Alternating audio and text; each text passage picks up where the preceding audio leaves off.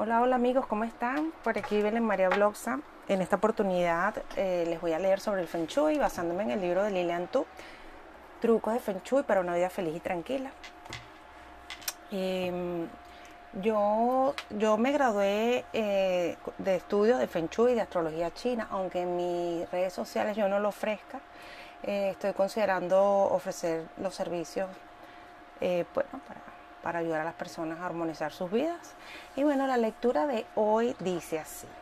Lo maravilloso del Feng Shui es que proporciona grandes beneficios a todo el mundo. El Feng Shui no persigue simplemente lograr dinero o grandes éxitos, sino enriquecer vida, aliviar los problemas y llevar la felicidad a las relaciones. Su objetivo es llenarnos de felicidad, prosperidad y satisfacción. Una vez aprenda a orientar las puertas, organizar la disposición de las habitaciones, colocar bien los muebles y usar los colores, las formas y los materiales con creatividad y sepa algunas cosas más sobre el emplazamiento ideal de los objetos decorativos de su hogar, descubrirá una nueva energía y su vida se impregnará de entusiasmo. La vida será más placentera, las relaciones con sus seres queridos alcanzarán niveles más profundos de comprensión y los lazos con sus hijos y sus amigos serán más cercanos, así como los existentes entre las distintas generaciones que vivan en su casa. Se estrecharán hasta límites insospechados. Y si además sabe actualizar su Feng Shui de año en año, los efectos positivos resaltarán toda, todavía muchísimos más. Cuando un hogar goza de un buen feng shui, queda literalmente inundado de una energía armoniosa y feliz. En un ambiente de estas características, la salud general mejora considerablemente. Los beneficios que todo ello conllevan traspasan los muros del hogar e infundirán la misma energía positiva a su círculo social más amplio.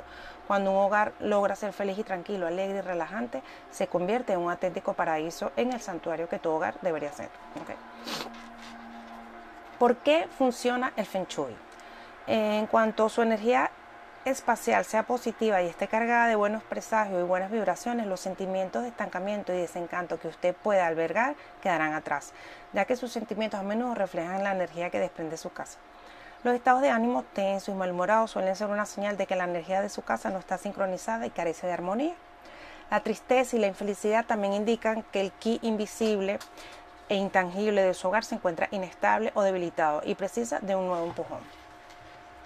Conflictos físicos. Cuidar el feng shui espacial es una tarea sencilla. La regla básica es mantener el ki en movimiento y no permitir en ningún caso que se estanque o se desequilibre. Los sonidos, la actividad, el movimiento y la gente mantienen el ki activo, aunque en exceso de yang, ki también puede resultar desequilibrante. Por este motivo, es conveniente no exagerar a la hora de aplicar cualquier consejo de Feng Shui que decida poner en práctica. Cuando el espacio permanece demasiado inmóvil y se abandona durante un cierto periodo de tiempo, el ki vibrante también se estanca. Para despertarlo de su estado de letargo pasivo, es preciso mover los muebles. Actos tan simples como retirar los sofás unos centímetros para limpiarlos por detrás o bien desplazar las mesitas de café para limpiar el suelo y después volver a colocarlo en su sitio provocará que la energía aquí se transforme y se revitalice, aunque solo sea temporalmente. Si añadimos rituales de limpieza de espacio y purificación del ki, el proceso será todavía más efectivo. Sin embargo, el simple hecho de mover los muebles podrá, pondrá en marcha la energía aquí y le hará sentir mucho mejor. El Feng Shui espacial precisa que nos mantengamos alerta ante los conflictos físicos que traen mala suerte. Conflictos que generalmente se pueden encontrar en casi todas las casas. Los conflictos físicos pueden tener diversas causas y en este libro encontrarán muchos ejemplos junto con curas y remedios que le aconsejamos para superarlos. La disposición del espacio disponible en nuestra casa es un aspecto al que demasiada gente no presta la debida atención, por lo que la mayoría se centra en los aspectos más estéticos de la ubicación de los muebles y la decoración. Pese a ello, si se otorga una menor relevancia a las implicaciones en el diseño que conlleva el Feng Shui y se aplican las técnicas adecuadas, la buena suerte de casi todos los hogares puede aumentar independientemente de su estilo decorativo. Lo más importante es ser sensibles a las estructuras físicas, los colores, las columnas, la luz, las obras de arte y los objetos decorativos que formen parte del espacio. Con frecuencia, estos elementos provocan el tipo de problema de Feng Shui que hacen la vida más difícil y pesada, como por ejemplo que uno de los habitantes de la casa se enfade o se entristezca, entristezca con mayor facilidad que de costumbre. en los peores casos, el mal Feng Shui lleva a la ira, el desasosiego e incluso la violencia. La gravedad del mal Feng Shui depende de si la energía negativa es débil o si es, es negativa hasta el punto de ser una asesina y por lo tanto dañina. Peor, aún podría estar muerta, en cuyo caso sería necesario reanimarla. Estos tres tipos de ki negativos suponen desgracia e infelicidad. Un mal feng shui en el hogar significa que estos tres tipos de energía negativa se hallan en su interior y le causarán problemas. Las causas que provocan la presencia de este tipo de energía en su hogar deben corregirse y atacarse, porque de otro modo continuará viviendo tiempos difíciles y tristes. Conflictos temporales. El otro aspecto del Feng Shui que hay que tener en cuenta tiene que ver con el tiempo. Si los conflictos físicos se producen a causa de la disposición de los muebles, el diseño, los bloqueos y la orientación, los temporales son el resultado del paso del tiempo. Así pues, el Feng Shui está influenciado por dos dimensiones distintas, el espacio y el, tiempo. Y para asegurarnos de aprovechar al máximo el ki temporal, debemos actualizar el Feng Shui a medida que vaya cambiando los periodos de tiempo y también todos los años, de acuerdo con el calendario del Feng Shui. Los chinos dan una gran importancia al valor del calendario. El, el principal calendario chino es el, calendario lunar, al cual se refieren como los, los tallos y las ramas del tiempo. Cada ciclo del calendario se expresa en términos relativos a los cinco elementos, agua, madera, fuego, tierra y metal, así como los doce animales, que son las ramas terrenales. Y estos elementos que les nombré son los tallos celestiales. Cada gran ciclo de combinación entre tallos y ramas dura 60 años. La energía aquí cambia de año en año y se transforma del yin al yang, de un elemento a otro, de un signo animal al siguiente. La energía aquí yaciente en los hogares y en las personas también cambia en función de si los meses y los años son yin o yang, agua, fuego, metal, tierra o madera y también dependiendo del signo animal correspondiente a la época. En consecuencia, el tiempo tiene un impacto muy fuerte en su feng shui, en su suerte y en su destino. El buen feng shui no dura para siempre y requiere que lo recarguemos todos los años con cambios pequeños pero significativos. Es preciso refrescar la energía, reorganizarla y recargarla. Espacios y lugares necesitan un rejuvenecimiento. El ki debe mantenerse dinámico. Bueno, hasta aquí les voy a dejar esta primera lectura del Feng Shui. El libro está bien grande, así que les seguiré leyendo. Y bueno, espero les guste, les sea de utilidad y prontito les estaré ofreciendo servicios de Feng Shui. Besos, namaste, Belén María Bloxa por acá. Hola, ¿cómo estás? Te vengo a dejar algunos capítulos del curso Herramienta de Autosanación y espero que sean de tu agrado y fácil práctica. Eh, tenemos aquí el yo, al yo superior. No hemos hablado del yo superior eh, pues te puedo contar que todos los seres humanos somos seres multidimensionales, es decir, vivimos al mismo tiempo en distintas dimensiones de realidad. Una de ellas con la que estamos más familiarizados es esta tercera dimensión eh, que conocemos también. Em, que estoy verificando que se esté grabando. Perfecto. Las dimensiones, las dimensiones no son otra cosa que distintos niveles de realidad, pero la realidad está formada por energía y por conciencia. Por lo tanto, esas realidades están conformadas por, distintos niveles de energía y distintos niveles de conciencia. Conforme nos movemos hacia arriba en la escala de las dimensiones, la energía que forma esa realidad vibra a una frecuencia diferente. Entre más rápido vibra la frecuencia de una realidad, más sutil o etérea se vuelve así. La tercera dimensión eh, se vuelve así. Y la tercera dimensión, que es en la que vivimos aquí en la Tierra, es más densa. En esta realidad las partículas del átomo giran a 9, 10 de la velocidad de la luz creando la ilusión de la materia, que son los objetos, podemos tocar todos los objetos, la materia. En otras dimensiones superiores las partículas giran a mayores velocidades, por lo tanto no existe materia tan densa como lo es aquí en la tercera. Lo mismo sucede con la conciencia. Mayor nivel de dimensión, más alto es el nivel de conciencia que encontramos. La conciencia podría aplicarse como o explicarse como el nivel de percepción de la realidad en la que nos encontramos, como la gente percibe la realidad. Si tu conciencia es expandida, siempre vas a ver las cosas de una manera más elevada, eh, resolutiva, eh, espiritual. ¿okay? Entonces, mientras más densa sea esta realidad, su frecuencia vibratoria, menor es nuestra percepción de nuestra realidad y de las demás realidades que existen.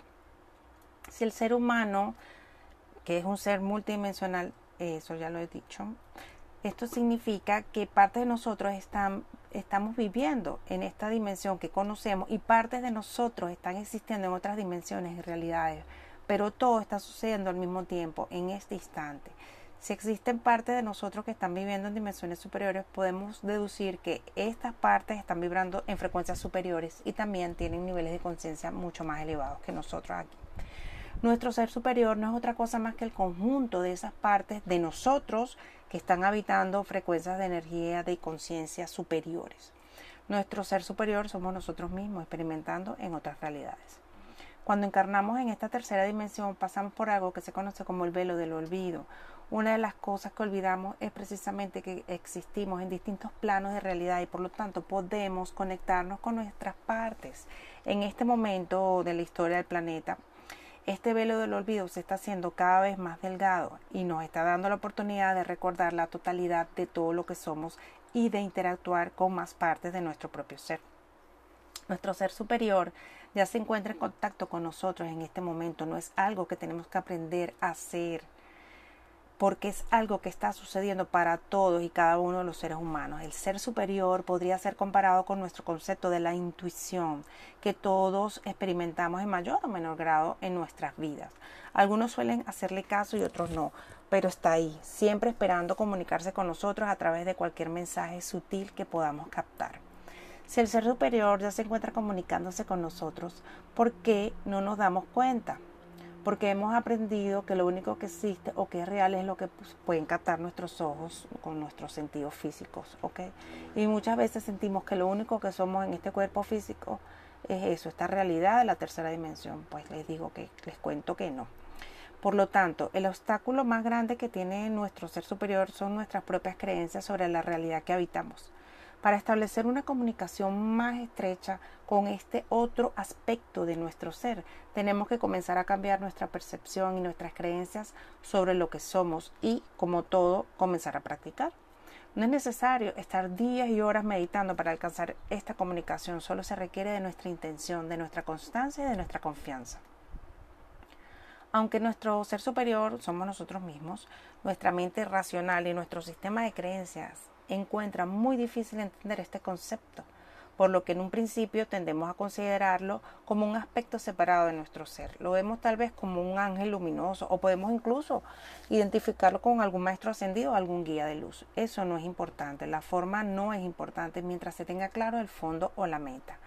Cuando alcanzamos este nivel de comunicación con nuestro ser superior, tenemos la ventaja de tener acceso a otros niveles de conciencia en donde se encuentra puede darnos una visión mucho más amplia de las cosas y puede guiarnos por caminos más fáciles. Es como si estuviéramos en un tupido bosque y no conociéramos la ruta para llegar al próximo poblado y nuestro ser superior fuera un águila que desde arriba puede ver todo el panorama. Sabe guiarnos para evitar un pantano, un animal salvaje, un barranco, un río y puede conducirnos por el sendero más fácil y más corto para llegar a nuestro destino. Para comenzar a practicar esta comunicación con nuestro ser superior, de forma muy sencilla, lo primero que tenemos que hacer es establecer la intención de estrechar esta comunicación. Después tenemos que comenzar a poner atención a nuestro alrededor en forma en la que no estamos acostumbrados. Al principio esta comunicación es muy sutil, los mensajes no son tan claros y tan tangibles como todos quisiéramos, pero van haciéndose más y más obvios conforme vamos practicando. Pide a tu ser superior que te ayude a mejorar la comunicación y que te envíe mensajes que puedas captar y pon mucha atención al mensaje porque puede ser algo tan sutil como un anuncio espectacular en la calle, como una frase que escuchas de pronto, el título de un libro, un artículo que llega a tus manos, un sueño, una canción que escuchas en la radio, una pluma que cae del cielo, en fin, pueden ser miles de cosas. Puedes hacer un diario y comenzar eh, por anotar lo que tú consideres que fue un mensaje de tu ser superior. Pronto comenzarás a darte cuenta cómo todo encaja como un rompecabezas. Puedes también hacerle una pregunta antes de ir a dormir y pedirle que te dé la respuesta durante tu sueño. Ten tu diario a la mano y anota tus sueños justo, justo el despertar antes que se te olvide. Otra forma muy útil de establecer esta comunicación es a través de un oráculo. Existen cientos de tipos de oráculos, pueden ser cartitas de los ángeles, tarot, runa, I Ching, cartas medicinales, péndulos, ¿ok? Conforme empiezas a practicar esta comunicación eh, o esta forma sencilla, ¿sí? porque no es complicado, muy pronto te darás cuenta de cómo se va facilitando, volviendo más clara, más constante y más tangible esa, esa información que tu yo superior te está pasando. La meta es poder llegar a fundirte con tu ser superior, es encarnar en tu cuerpo físico ese nivel de vibración y de conciencia para manifestarlo dentro de este plano tridimensional. La famosa frase traer el cielo a la tierra que siempre les cuento y les digo. Pero tengo que resaltar aquí la importancia de hacer una profunda limpieza y curación emocional. Siempre, siempre, siempre. No podemos integrar nuestro cuerpo este, a niveles superiores de frecuencia y de conciencia si no hemos limpiado antes nuestro ser inferior. Tu comunicación con tu ser superior puede llegar a ser maravillosa, pero sin las limpiezas de tus tres primeros chakras no serás capaz de integrar a tu ser superior para fundirte con esta parte de ti como un solo ser. Solo a través de una profunda e intensa limpieza y curación emocional podremos alcanzar niveles superiores de vibración y conciencia. No existe otro camino ni ninguna otra fórmula. Es algo totalmente indispensable. Nuestro ser inferior no es otra cosa más que nuestro niño interno herido y al igual que nuestro ser superior constituye una más de nuestras partes que necesitan ser integradas. Hasta que no rescatemos, sanemos e integremos esta parte de nosotros, no seremos capaces de fundirnos con la totalidad de nuestro ser. Bueno, hasta aquí esta entrega maravillosa y bonita en la que le hablo del yo superior.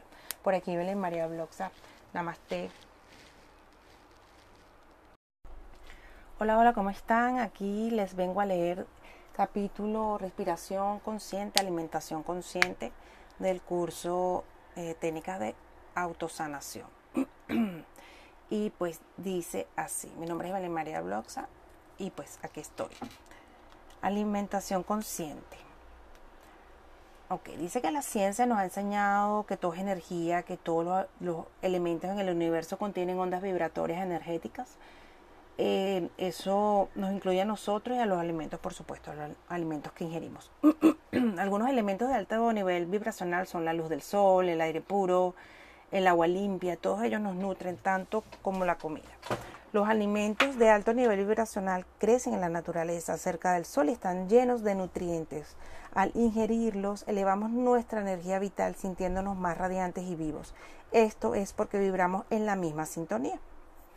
En contraste, los alimentos procesados, fritos, enlatados, empacados, con aditivos químicos alterados en su estado natural, eh, tiene muy poca o en muchos casos ninguna vibración energética, por lo tanto no nos nutren de manera óptima y representan más bien un gasto energético para el organismo, que tiene que trabajar más bien para eliminar las sustancias tóxicas.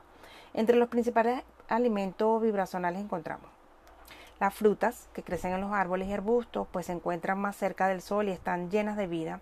Manzanas, peras, cambur, coco, aguacate, durazno, etcétera, etcétera. Vegetales verdes, ya que contienen clorofila que absorben la luz solar. Además alcalinizan el organismo a regular la, acidez que tenemos en los cuerpos, ayudando a las células a eliminar las sustancias de desecho. Como, por ejemplo, podemos comer espinaca, repollo, col rizada, diente de león, coles de Bruselas, brócoli, rúgula vegetales crudos que hayan sido cultivados en tierras fértiles y sin pesticidas, cacao crudo, la semilla del, árbol de cacao contiene más de 1200 fitonutrientes que lo convierten en un alimento con alto poder antioxidante si es consumido en su forma natural. Nueces, almendras, merey, pistacho, macadamia, nueces de Brasil son además ricas en minerales y ácidos grasos beneficiosos, especialmente cuando son ingeridas crudas.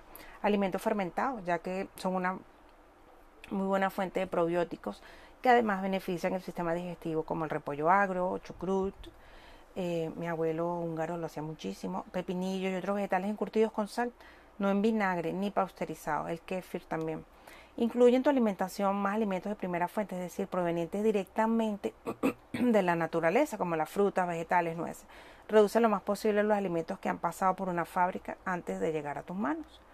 Lista de superalimentos que deberías incluir en tu dieta. Algunos alimentos se están convirtiendo en la actualidad en, el fundamento esencial de muchas dietas, ya sean rutinarias, preventivas o curativas, por los efectos positivos que suponen en quienes lo ingieren.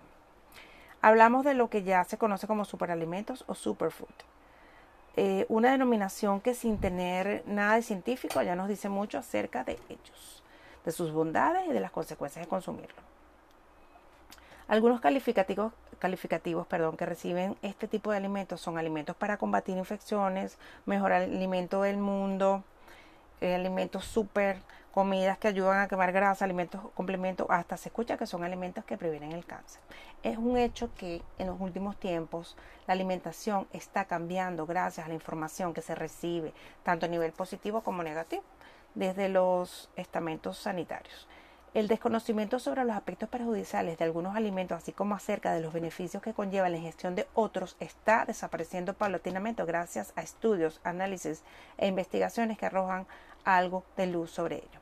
Cuando hablamos de superalimentos, nos estamos refiriendo a supernutrientes que vienen de árboles como la moringa, frutos como la garcinia, cambogia, arbustos y plantas como la stevia, algas como la espirulina, la clorela, cereales y semillas como la, quinoa o quinoa, como le dicen en Perú, o la espelta, superalimentos como hongos o el reishi o el kombucha, hierbas como la chía o la equinacia, tubérculos como la maca, frutas como la cay o el coco, frutos como las bayas de goji, aceites como el de olivo, semillas como las de lino. En definitiva, una amplia variedad de alimentos que puedes combinar y obtener platos variados y muy ricos, además de nutritivos y llenos de propiedades. De toda esta lista de superalimentos se aprovecha alguna parte o el vegetal al completo para diferentes usos, o estéticos o medicinales. En cualquier caso, no es casualidad que se hayan bautizados como superalimentos. Y vamos con ello. Brócoli. El brócoli. Aquí la clara imagen de que un superalimento puede ser un ingrediente de esos de toda la vida. Una ración de en torno a los 200 gramos de brócoli cubre totalmente las necesidades diarias de vitamina C de un adulto, ni más ni menos, ya que aporta casi el cuádruple de lo que se necesita. También cubre las necesidades diarias de ácido fólico y dos tercias partes de la vitamina A. Apenas tiene calorías y una gran fuente de calcio, de potasio, de fósforo, de hierro, de vitamina B1, B2, B6. Nos viene, nos viene genial a la hora de combatir las anemias. En mi casa siempre, siempre hay brócoli. Remolacha también hay. Posee una gran riqueza en flavonoides, principalmente por la betalaína. Betalaína, el pigmento rojo tan característico de la remolacha. Hay estudios que dicen que su consumo inhibe y previene la aparición de tumores. Lo cierto es que es un alimento muy beneficioso para nuestro organismo y un potente antioxidante y el llevar una dieta rica y abundante en frutas y verduras sí está demostrado que es favorable ante las enfermedades y en el retraso de aparición de las mismas cúrcuma, entre otros elementos. Eh, destacar que contiene fibra y también mucha vitamina de los tipos C, E, K, B1, B2, B3, B6, B9. También es rica en minerales, manganeso y hierro. Además es una buena fuente de potasio, de calcio, magnesio, cobre, zinc. No dudes en añadirle a tus platos, además de un color precioso, estará nutriendo por dentro y por fuera. El coliflor. Al igual que el brócoli, el coliflor está destacado por su gran cantidad de vitamina C, y este, en una sola porción. 77% de las cantidades diarias recomendadas en vitamina. También es una buena fuente de vitamina K, tiamina, riboflavina, de niacina, magnesio y de fósforo. Es muy bueno en fibra el coliflor, vitamina B6, tiene, tiene también ácido fólico, ácido pantoténico, o sea, esto es la panacea, comer coliflor y brócoli, semillas de chía, yo le pongo chía a la masa de la arepa. Destacamos de las semillas de chía su poder saciante y su cantidad de omega 3, siendo este de origen vegetal. Basta con añadir un par de cucharadas diarias a tu ensalada, yogures, batidos, sopa y estarás enriqueciendo el plato, añadiendo nutrientes al tiempo que sacias tu apetito por más tiempo. Alubias, por favor, las caraotas negras. Ok, pues esto aporta proteína vegetal, contiene así como un poco, un poco así como su poco contenido de grasa en la mayoría de las variedades no supera el 4% en su composición. Las legumbres en general, señores, son alta, alta fuente de hidratos de carbono y fibra de hierro. Además, tienen vitamina del grupo B. El acai. Aquí una de las moderneces, modernidades, pero que nos encanta y es la acai. Una de sus características es que es una rica fuente de antioxidantes y nutrientes. La manzana es una de las frutas más completas que podemos encontrarnos a nivel nutricional. La manzana regula los niveles de azúcar en sangre, además gracias a su fibra tiene efectos saciantes, posee propiedades diuréticas, propiedades depurativas. La manzana es buena aliada en caso de estreñimiento y también en caso de descomposición, ya que la pectina es una fibra soluble que regula el intestino. De ahí su versatilidad en estos casos. Una manzana al día mantiene alejado al doctor. Plátano mi pueblo le dicen cambur. De esta fruta vamos a destacar su contenido en hidratos de carbono, por lo que su valor calórico es alto. Aún así, compensa. Los nutrientes más representativos del plátano son el potasio, magnesio y el ácido fólico. El pescado azul. El pescado, estos pescados grasos contienen entre 18 y un 20% de proteínas de alto valor biológico y más de 5% de grasa en ácidos grasos poliinsaturados. Una de las mayores diferencias con el pescado blanco es que este solo tiene un 2% de grasas ricas en ácidos grasos, grasos poliinsaturados, por lo que siempre que podemos elegir y queramos destacar el aporte de grasa saludable debemos elegir pescado azul. De rojo no me gusta. Yo soy fanática del té, pero no, no, el té rojo no me gusta. Una de nuestras infusiones preferidas es la que preparamos con té rojo. Este facilita la digestión, reduce el colesterol y ayuda a alcanzar el peso deseado. Por si eso fuera poco, también es utilizado como refuerzo del sistema inmunológico. Así que ya saben, yo té rojo les recomiendo el de eh, ay, la flor esta hawaiana, que se las recomiendo siempre, ahora se me fue. Bueno, si recuerdo, les digo, ese sí es rico, con panela y bastante limón. Cereales integrales, señores. Destacan los hidratos de carbono, proteína, fibra y vitamina B, espinacas. Las verduras de hoja verde en general y las espinacas en particular destacan por su aporte en calcio, hierro, potasio, magnesio, manganeso, fósforo. En cuanto al contenido de vitaminas, la espinaca es rica en vitamina A, C, E, K y las del grupo B. Frutos rojos, gracias a su alto poder antioxidante y de rejuvenecimiento, se ganó un puesto de oro en nuestra lista. Ay, una fresa, una frambuesa me encanta, son de mis frutos favoritos. Agua, señores, hay que tomar mucha agua. Aceite de oliva virgen extra. Nuestro oro líquido está cargado de propiedades cardio saludables, neuroprotectoras, además mantiene el colesterol a raya y fortalece nuestro sistema inmunológico. Además tiene gran cantidad de vitaminas, mantiene los huesos fuertes, la piel sana, ¿ok? Y te ayuda a perder peso, ¿qué más quieres? La uva, uff, otra de mis frutas favoritas. De sus propiedades cabe destacar de ser un potente antioxidante y antiinflamatorio. ¿okay? Y altísima fuerte, fuente de energía. Garbanzo, los amos, hago, los amos, porque les iba a decir que hago humus toda la semana. Eh, los garbanzos son una de nuestras legumbres preferidas junto a las alubias y las lentejas. Estos son ricos en vitamina B1, B2, B9, C, E, K y también en minerales como son el calcio, el zinc, el magnesio, el hierro, el potasio y el fósforo, que ayudan a mejorar, entre otras, las defensas del organismo. Su aporte en hierro lo hace un alimento perfecto para personas que padecen de anemia. Aguacate, lo amo, no puede faltar aguacate ni tomate en mi casa. Es que, de verdad, ni, huevo ni avena, que son los que siguen. No, no, yo no me canso del aguacate. Y es que es uno de nuestros superalimentos preferidos a la hora del desayuno. Destaca sobre todo por su vitamina E. Tiene un montón de minerales y vitaminas que lo hacen ideal para todo. Los huevos, otro alimento que no puede faltar en nuestra despensa son los huevos. Eh, tienen vitaminas, sobre todo A, B, B2, B12, D, E. Contienen minerales como el fósforo, selenio, hierro, zinc. ¿okay? Contrariamente a lo que se pensaba, se puede comer huevo todos los días. Avena. Su contenido en hidratos de carbono es elevado, siendo además esto de absorción lenta. También contiene gran cantidad de fibra soluble, o sea que si te lo comes en la noche, buenísimo, como el brócoli o el cambur, porque son de absorción lenta. Okay. También contiene gran cantidad de fibra soluble e insoluble. La avena es baja en grasas, pero sí que nos aporta gran, eh, grasas poliinsaturadas. Eh, destacando su contenido en omega 6, omega 3. Contiene también vitaminas del grupo B, incluyendo ácido fólico y vitamina E. Además aporta hierro, zinc, fósforo, potasio y calcio. hay que comer avena porque tiene todo, todo, todo el ajo, la calabaza, la zanahoria, el jengibre, es antiinflamatorio, el yogur, hierbas de trigo, ¿ok? Estas son frutas que hay que meter en nuestra dieta de superalimentos. Entonces, hasta aquí les voy a dejar este, este audio de los superalimentos. Por aquí estuvo Belén María Bloxa leyéndoles. Y nada más. Hola, hola, ¿cómo están? Les lee, les habla Belén María Bloxa. en esta oportunidad les voy a hablar de la respiración consciente. Y dice así, momento.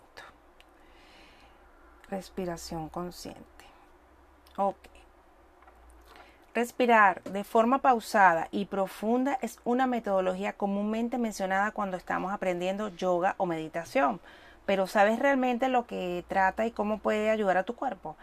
En términos sencillos, se trata de una forma de centrar la atención total sobre el proceso de inhalar y exhalar aire. La técnica consiste en volver más lentos los movimientos de respiración y comenzar a llenar los pulmones hacia su zona más profunda. A esto se le conoce como respiración diafragmal. Para lograrlo, te recomiendo acostarte y cerrar los ojos. Luego deberás colocar una mano sobre tu pecho a la altura de los pulmones y otra sobre tu abdomen. Ya va, que se me fue la, la lectura. Aquí está. La idea es inhalar sintiendo que el aire te infla el vientre en lugar de llegar solo a la parte superior del pecho. Allí las manos indicarán el progreso.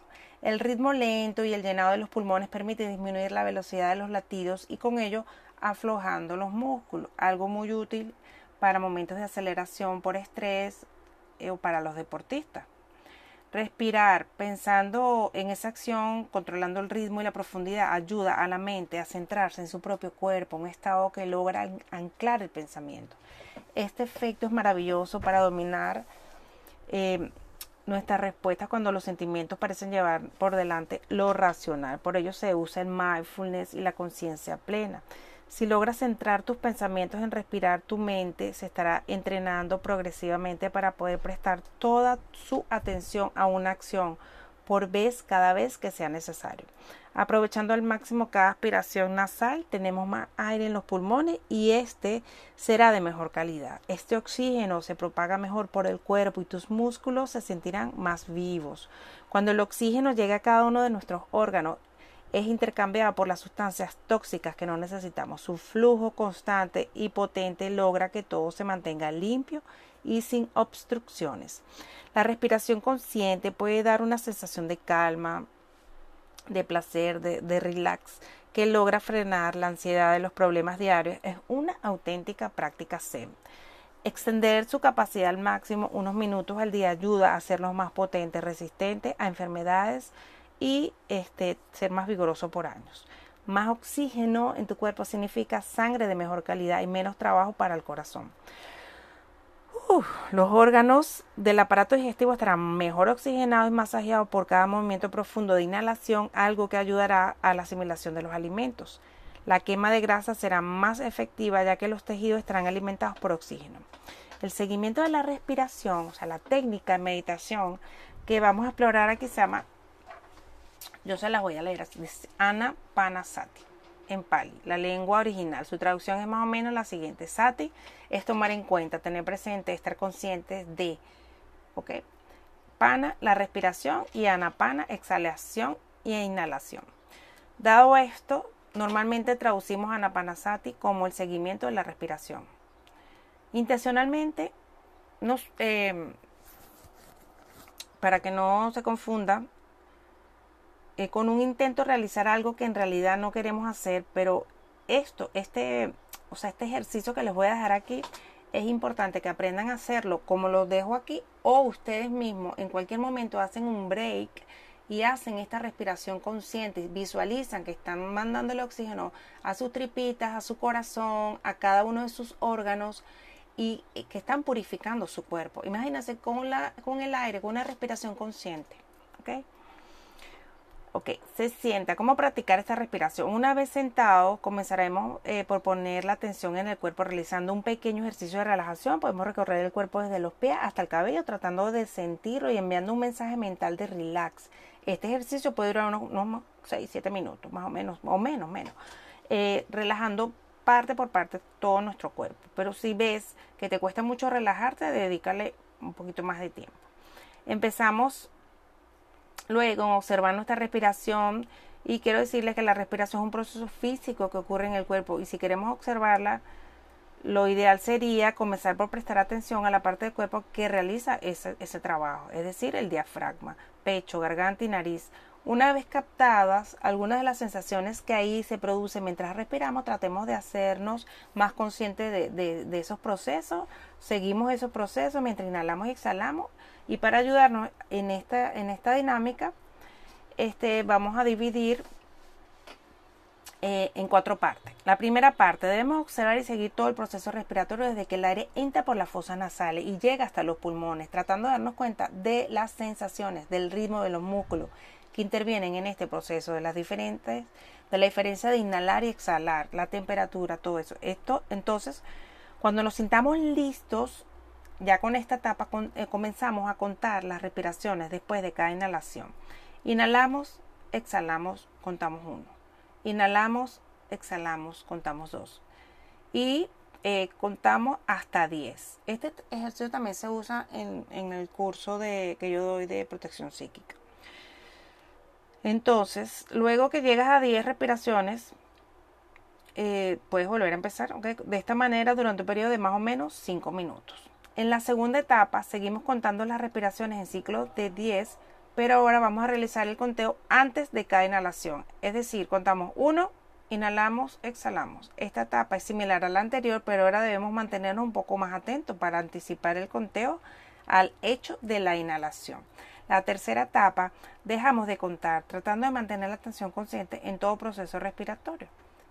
Tanto las sensaciones físicas producidas por la respiración como el ritmo, el espacio entre inhalar y exhalar, etc. Al igual que las etapas anteriores, su duración será más o menos de 5 minutos. Y la cuarta etapa, nos vamos a enfocar este, vamos a prestar atención en la zona de la fosa nasal, el labio superior. Buscamos ahí la sensación que se produce al entrar en contacto con el aire, con esta zona del cuerpo. Tal vez podamos sentir un poquito cosquilla, que nos cambie la temperatura. Localizamos esta sensación y nos enfocamos tanto como podamos en ella. En fin, después de estos últimos minutos habremos completado el tiempo dedicado a la práctica del seguimiento de la respiración, pero antes de terminar y de levantarnos y de seguir con nuestras actividades diarias, es conveniente dedicar un momento cortito. Em, en tratar de tener cierta claridad de cuál ha sido la experiencia, analizando brevemente el tipo de distracciones que hemos sufrido, qué etapas nos ha gustado más en general tratar de tener claro qué ha pasado en los últimos 20 minutos. Por supuesto, el hecho de que intentemos estar enfocados durante cada etapa en el objeto de dicha etapa ya sea contar la respiración, observar el proceso respiratorio, observar una sensación sutil, por más, por más sutil que sea, en torno a la fosa nasales, no significa que vayamos a lograrlo. Lo más, lo más probable es que surjan distracciones, eh, sobre todo los pensamientos. Y algo que les quiero decir, no vamos a dejar de pensar mientras meditamos, quítense esa, esa falsedad. Nunca vamos a dejar de pensar ni en proceso de meditación lo que tenemos es que uh, un pensamiento chévere, adiós, me estoy concentrando en otra cosa. Pero es que eso es mentira, nunca vamos a dejar de pensar. ¿Ok? Podemos sentir molestia eh, física o nos podemos sentir mareados, ansiosos o no nos gusta la actividad. ¿Ok? Estos obstáculos, la manera de tratarlo es muy sencillo, al menos durante los primeros meses de meditación. Bastará con darnos cuenta y volver al objeto de la práctica una y otra vez con paciencia y armonía hacia nosotros mismos. ¿ok? Bueno, espero que les haya gustado este, esta breve lectura de la respiración consciente y cómo puedan hacer una de tantas prácticas que hay para respirar conscientemente. Si pueden ver el amanecer y el amanecer y el atardecer mientras respiran tres, cinco veces, sería maravilloso porque estarían haciendo también sun gazing. Bueno, hasta aquí este, les habló, les leyó Belén María Bloxa. Namaste. Hola, ¿cómo estás? Bienvenido a una entrega nueva del curso de Hoponopono basándome en el libro de María José Cabanillas. Hoy te voy a entregar la tarjeta número 7, conciencia. Como es dentro, es fuera. ¿Tienes miedo a la escasez y atraes escasez? Un día te sientes enfadado y atraes gente enfadada. Atraes personas que te hacen sentir rechazado o abandonado. ¿Y si esa herida estuviera en ti? Ya te dije que te haría preguntas. Acuérdate de ir anotando las respuestas en tu diario de Hoponopono, tus reflexiones, tus tomas de conciencia respecto a tus creencias limitantes, árbol genealógico, etc. Esta dimensión es un lugar de aprendizaje donde se muestran las lecciones pendientes, haciendo que nuestro mundo exterior refleje fielmente nuestro mundo interior. Si estás enojado por dentro, aun cuando no seas consciente de ese enfado, no lo dudes. El fiel espejo que es la vida hará que encuentres personas enfadadas en tu realidad, personas que te devuelvan la imagen de tu propio enojo. Cuando tenemos una herida de abandono o rechazo, las personas te lo reflejarán, te dejarán, se retirarán emocionalmente. Si eres muy autocrítico y exigente contigo mismo y constantemente te flagelas con tus pensamientos, sentimientos y actitudes hacia ti mismo, atraerás a personas que reflejarán esa misma situación desvalorizándote, faltándote el respeto o maltratándote como tú mismo te maltratas. Nos hacemos, nos hacemos daño a través de los demás, pero todo, todo es nuestro. En ocasiones este concepto de que somos creadores de nuestra realidad nos cuesta integrarlo, nos cuesta sentirlo. Observa tus pensamientos, sentimientos. ¿Tienen algo que ver con lo que estás creyendo y creando en tu realidad? Pues hasta aquí la tarjeta número 7, como ven es corta pero no menos poderosa. Belén María Bloxa leyéndoles el librillo del taller de Hoponopono de María José Cabanillas. Saludos, namaste, aloha. Hola, hola, bienvenido a estos podcasts que te pueden ser de utilidad en tu día a día. Por aquí, Belén Bloxa, besito. Hola, ¿cómo estás? Bienvenidos todos a una nueva entrega en estos podcasts que te estoy dejando por aquí. Hoy les quiero dejar este tema porque las almas quedan atadas a la tierra. Eh, bien interesante este libro de Susan Chomsky que no es la familia de Noam Chomsky. Este es Chomsky, del libro Despierta tu intuición divina. Miren, dice así, después de morir, las personas tienen capacidad de elección. Pueden entrar en la luz o bien vagar sin rumbo en el plano astral. Muchos estarán confusos, vulnerables e impotentes. Esas almas necesitan ayuda y tú puedes sanarlas con afirmaciones de sanación de entidad astral, que ella lo, explica en el capítulo 7 y yo estoy en el capítulo 6. Em, sin ayuda pueden quedarse perdidos durante mucho tiempo, incluso siglos. ¿Por qué un alma no entra en la luz divina después de la muerte? ¿Por qué? Uno, falta de conciencia de la muerte. Tal vez la muerte de una persona sea inesperada, accidental o violenta. El alma podría salir del cuerpo sin darse cuenta de que está muerta. La razón por la que es posible no ser consciente de la propia muerte es porque la mente humana se separa del cuerpo al morir. Por tanto, la mente sigue totalmente consciente, teniendo pensamientos, sintiendo emociones y utilizando los sentidos. Sin embargo, la mente espera cambiar o desaparecer al morir, por ello, aunque la mente esperaba morir, sigue funcionando como si la persona estuviera viva, porque la mente y los sentidos permanecen intactos. La realidad es que al ser, que el ser, perdón, no desaparece en absoluto, pero los humanos esperan la muerte. De este modo, después de morir, algunas personas suponen erróneamente que siguen vivas. El punto 2 dice pérdidas y confusas. El alma puede estar perdida, confusa, vagando en el plano astral, en un estado de aturdimiento, algunas de las cuales pueden ser la enfermedad de Alzheimer, la senilidad o haber tomado drogas durante, el proceso de muerte. No creer en la otra vida. Tal vez el individuo no crea en Dios, en la luz o en una vida después de la muerte. Convencido de que no existe nada después de morir, el alma no ve o no entra en la luz. Sin embargo, lo cierto es que con solo un pensamiento de Dios, la luz divina se aparecerá a esa alma y podrá entrar en la luz. 4. Arrogancia y tozudez.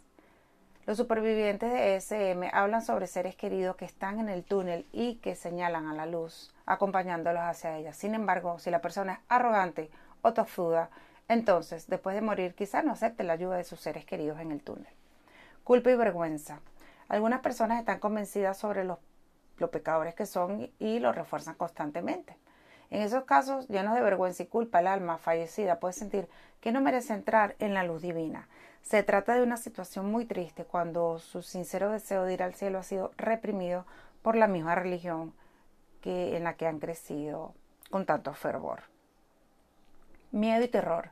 Algunas personas creen que entrarán en las puertas del cielo y que se encontrarán con, con San Pedro al morir. Entonces aparecerá el gran libro y se revelarán todos sus pecados. Como resultado de este día del juicio, entre comillas, el alma cree que será condenada al fuego del infierno y la perdición. La anticipación de esta terrible situación puede impedir a un alma llegar entonces a la luz. Esto es otro triste, otra triste historia de muchas religiones. Pues. Punto 7. Vergüenza por haberse suicidado. Las personas que se suicidan pueden verse sacudidas por la vergüenza y la culpa. Esa vergüenza les impedirá llegar a la luz divina. Sin embargo, incluso las víctimas de suicidio pueden entrar en la luz después de morir, aunque tienen que pasar un tiempo especial de repaso eh, de todo lo que fue su vida. Ver cómo habría sido su vida si hubiese, sido, si hubiese seguido viviendo. 8. Exceso de apego a seres queridos. El alma puede estar demasiado apegada a seres queridos que han quedado en la tierra o em, los parientes vivos están demasiado apegados al alma de quien ha muerto y la están reteniendo. El propósito del funeral es ayudar al alma a pasar a la siguiente fase, pero los seres queridos pueden impedir que alcance la luz divina. Exceso de apego al planeta Tierra. El alma puede estar demasiado apegada al planeta Tierra o a las cosas materiales. Si un alma así se obsesiona por su hogar o lugar de trabajo o ansía sus posesiones o placeres, entonces puede que siga obsesionado por un lugar, por una persona o un edificio.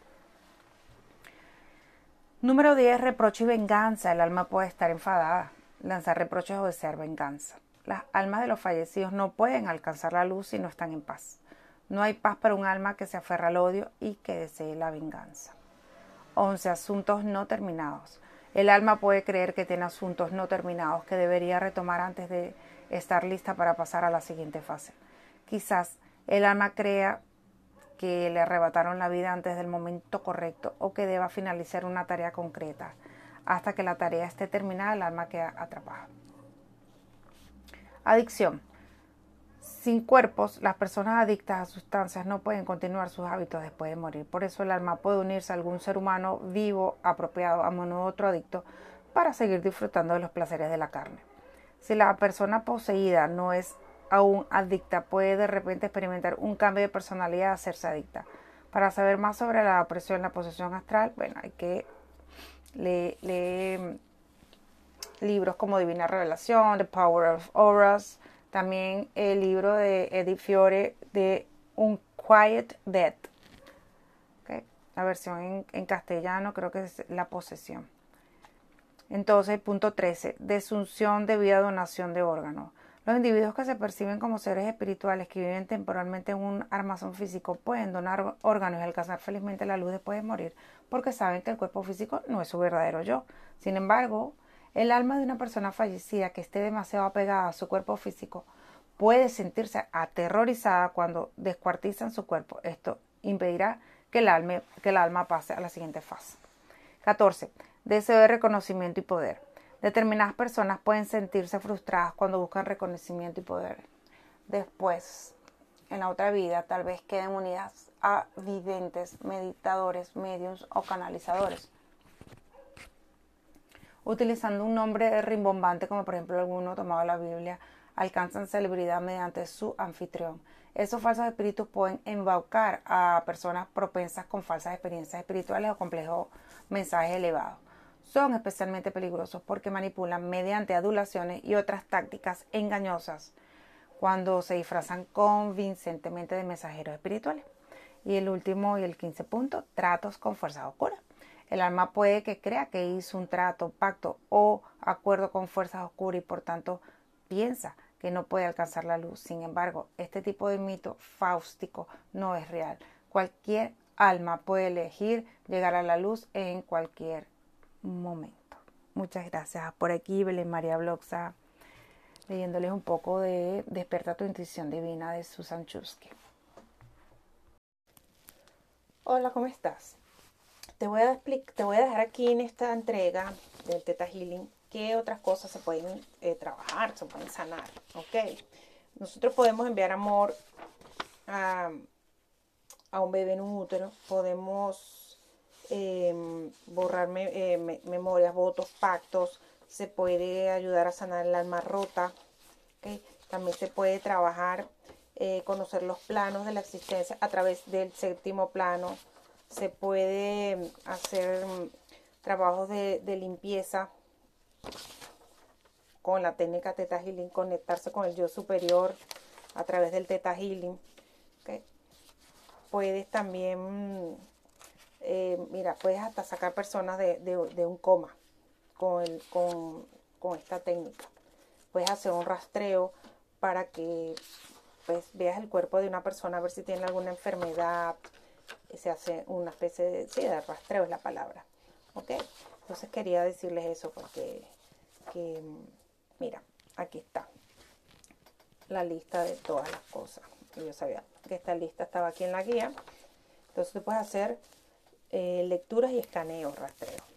Puedes hacer una estructura general, de limpieza de la estructura general, puedes lectura, escaneo, sanación, autosanación, se puede eliminar radiaciones de los celulares, los microondas, gente con cáncer, sanación en grupo se pueden hacer, cambiar de creencias o programas, creación e introducción de sentimientos, eh, trabajar con el ángel de la guarda, almas extraviadas o errantes, espíritus caídos, posesión, ataduras psíquicas o ganchos psíquicos, ataques psíquicos, maldiciones y hechizos, votos, pactos, obligaciones, contratos, juramentos y promesas, implantes con extraterrestres, extraterrestre, llamando a la pareja del alma más compatible.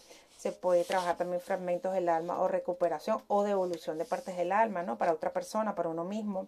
Hacer un divorcio energético, manifestaciones, activación del ADN, activación del ADN número 2, lectura del futuro, reemplazo genético, fuente de juventud, sacar del coma, equilibrio de los niveles de los químicos cerebrales de la noradrenalina y la serotonina, memorias flotantes, se puede trabajar también limpieza de objetos, muebles, casa, materia inorgánica, mandar amor al vientre materno, reparar el alma rota, eh, cómo conectarse con una planta, cómo conectarse con un antepasado, cómo hablar con tu ser superior.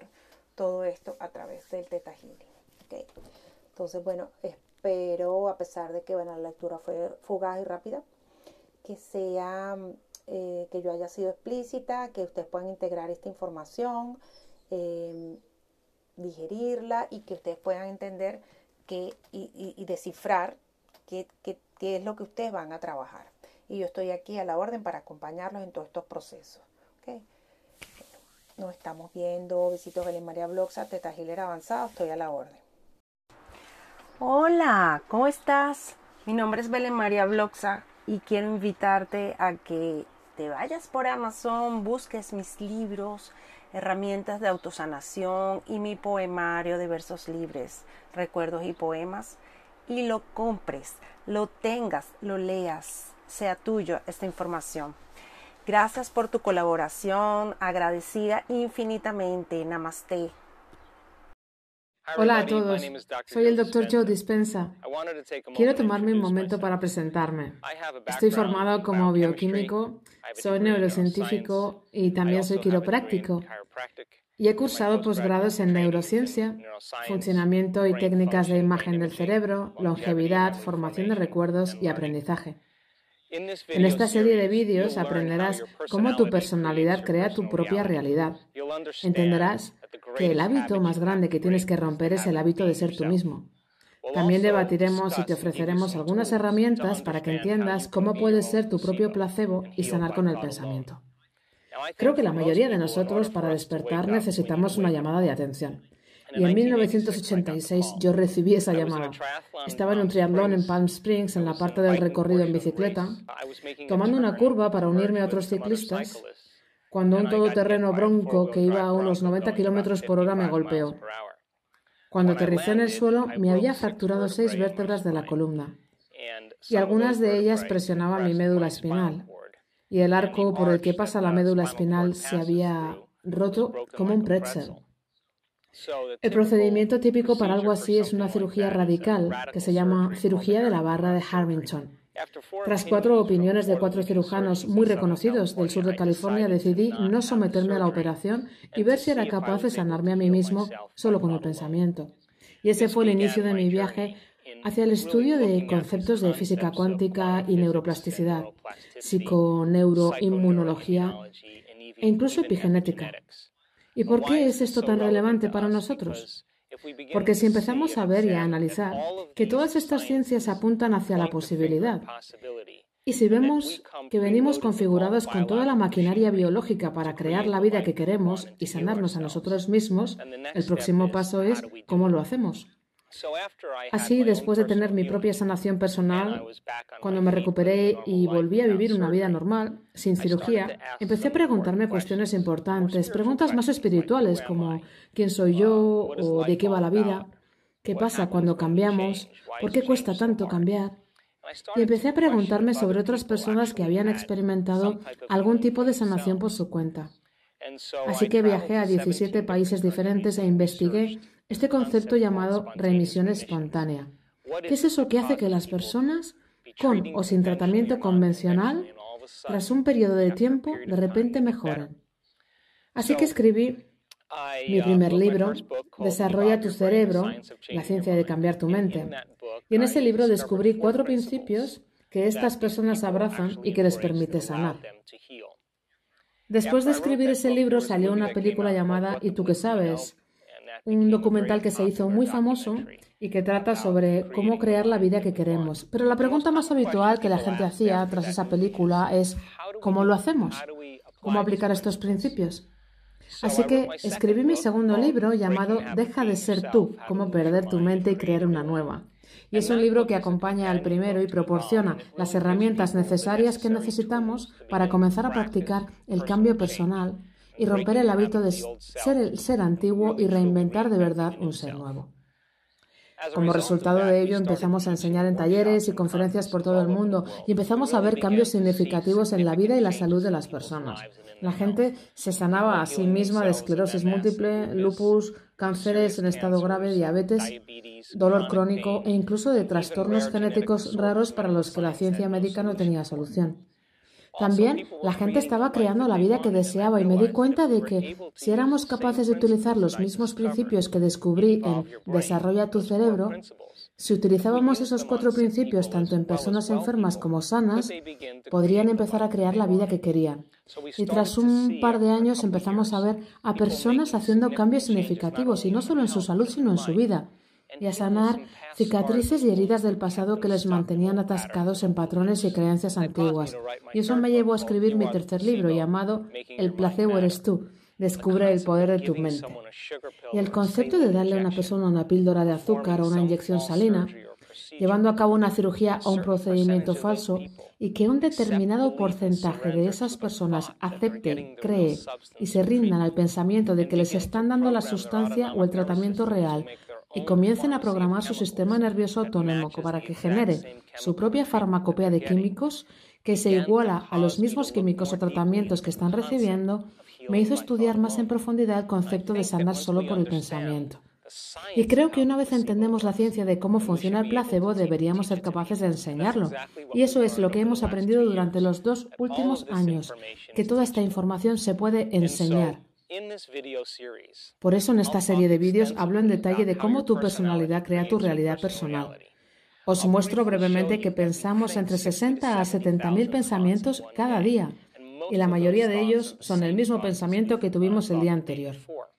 Hablaremos acerca de cómo podemos pasar de pensar a hacer y a ser, y comenzar a dominar estos conceptos filosóficos. Desmitificaré el concepto de meditación y hablaremos de ondas cerebrales para que entiendas cuando meditas, cuándo estás ahí y cuándo no. Y te lo voy a presentar de una forma tan simple que empezarás a tener una experiencia directa en tu vida si empiezas a aplicarlo. Por lo tanto, mi trabajo es inspirarte para que apliques toda esta información. Mira, cada vez que aprendes algo nuevo, generas nuevas conexiones sinápticas en tu cerebro. De hecho, aprender es forjar conexiones nuevas en el cerebro. Y Candel, premio Nobel en el año 2000, descubrió que cuando la gente aprende un bit de información, duplica el número de conexiones en su cerebro, de 1.300 conexiones a 2.600. evidencia física como resultado de su interacción con el entorno.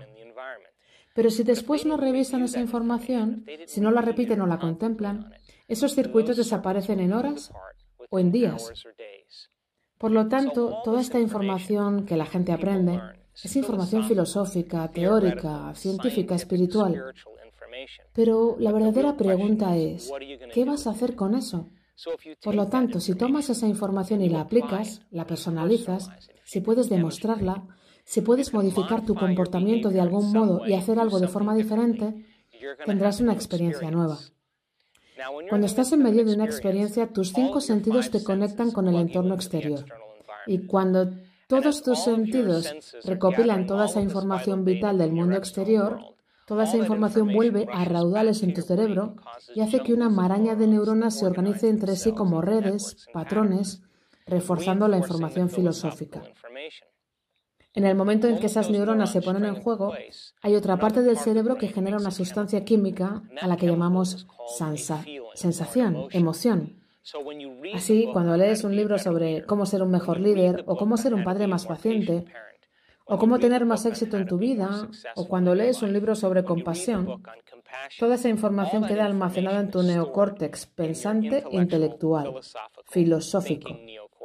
Pero cuando puedes aplicar esa información y hacer que tu comportamiento se ajuste a tus intenciones y tus acciones se igualan a tus pensamientos, cuando haces que cuerpo y mente funcionen juntos, ahí es cuando tienes la experiencia nueva que enriquece los circuitos en tu cerebro. Y entonces sientes compasión, te sientes como un líder, te sientes exitosa, te sientes como un padre o una madre más paciente.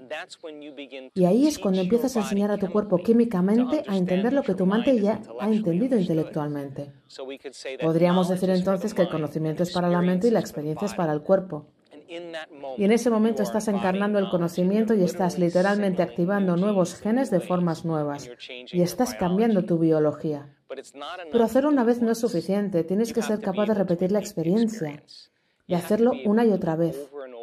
Y cuando puedes repetir una experiencia a voluntad, la repetición de esa experiencia, tanto neurológica como químicamente, condiciona al cerebro y al cuerpo para que sepan hacerlo igual que la mente consciente. Y cuando la mente y el cuerpo trabajan juntos, cuando el cuerpo sabe cómo hacerlo igual de bien que la mente, es cuando empiezas a dominar esa información. Se vuelve automática. Ahora es innata en ti. Lo has practicado tantas veces que ya no tienes que pensar en ello. Así que nuestro trabajo es pasar de filósofos a iniciados a maestros, de la mente al cuerpo al alma, del conocimiento a la experiencia a la sabiduría, y de pensar a hacer a ser. Y tú y yo tenemos toda la maquinaria biológica y neurológica para hacerlo. En el próximo vídeo hablaré de cómo tu personalidad está íntimamente conectada con tu realidad personal y si tú crees en la idea de que tus pensamientos tienen algo que ver con tu destino, algo que ver con tu vida, empezaremos a ver por qué los mismos pensamientos que piensas siguen creando la misma realidad.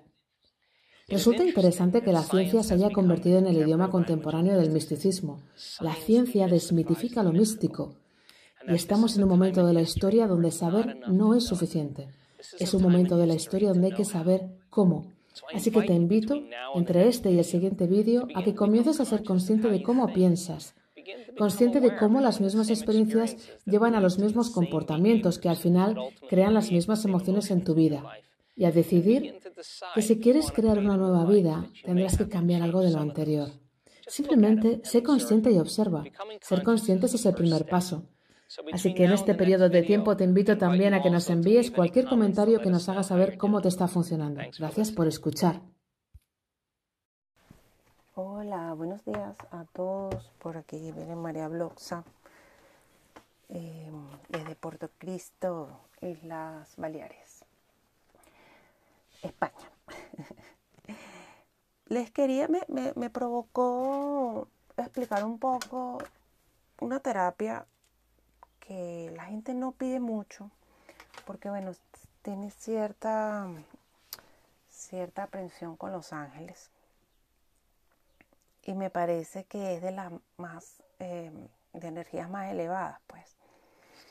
Porque bueno, si ustedes eh, recuerdan, bueno, los que no sepan, yo trabajo con terapias energéticas. O sea, bienestar, cuerpo, mente y alma, sí, pero yo me enfoco en terapias em, energéticas. ¿Qué quiere decir? Que yo hago limpiezas, armonizaciones de, espacios, de personas. Me puedo enfocar en, directamente en los centros energéticos como son los chakras, pineal, pituitaria. Trabajo también em, con el centro cardíaco. Eh, hago, tengo una terapia que es de limpiezas negativas bastante fuertes cuando personas tienen situaciones muy radicales, eh, aunque crean o no de que vuelan, vuelan, y pues gente que tiene casi, casi que hay que hacerles un exorcismo. Y esta terapia, yo le digo la terapia del exorcismo, porque es súper fuerte. También trabajo con remoción de implantes espirituales. Eh, y a mí me gusta mucho esta terapia porque más allá de dejar bastante información, eh, es increíble cómo mueve las energías estancadas, cómo elimina eh, bichos astrales, gusanos espirituales. Esto después yo se los puedo explicar, les puedo mandar un artículo para que se empapen qué es esto, porque yo sé que hay muchas personas que no, nunca habían escuchado esta terminología.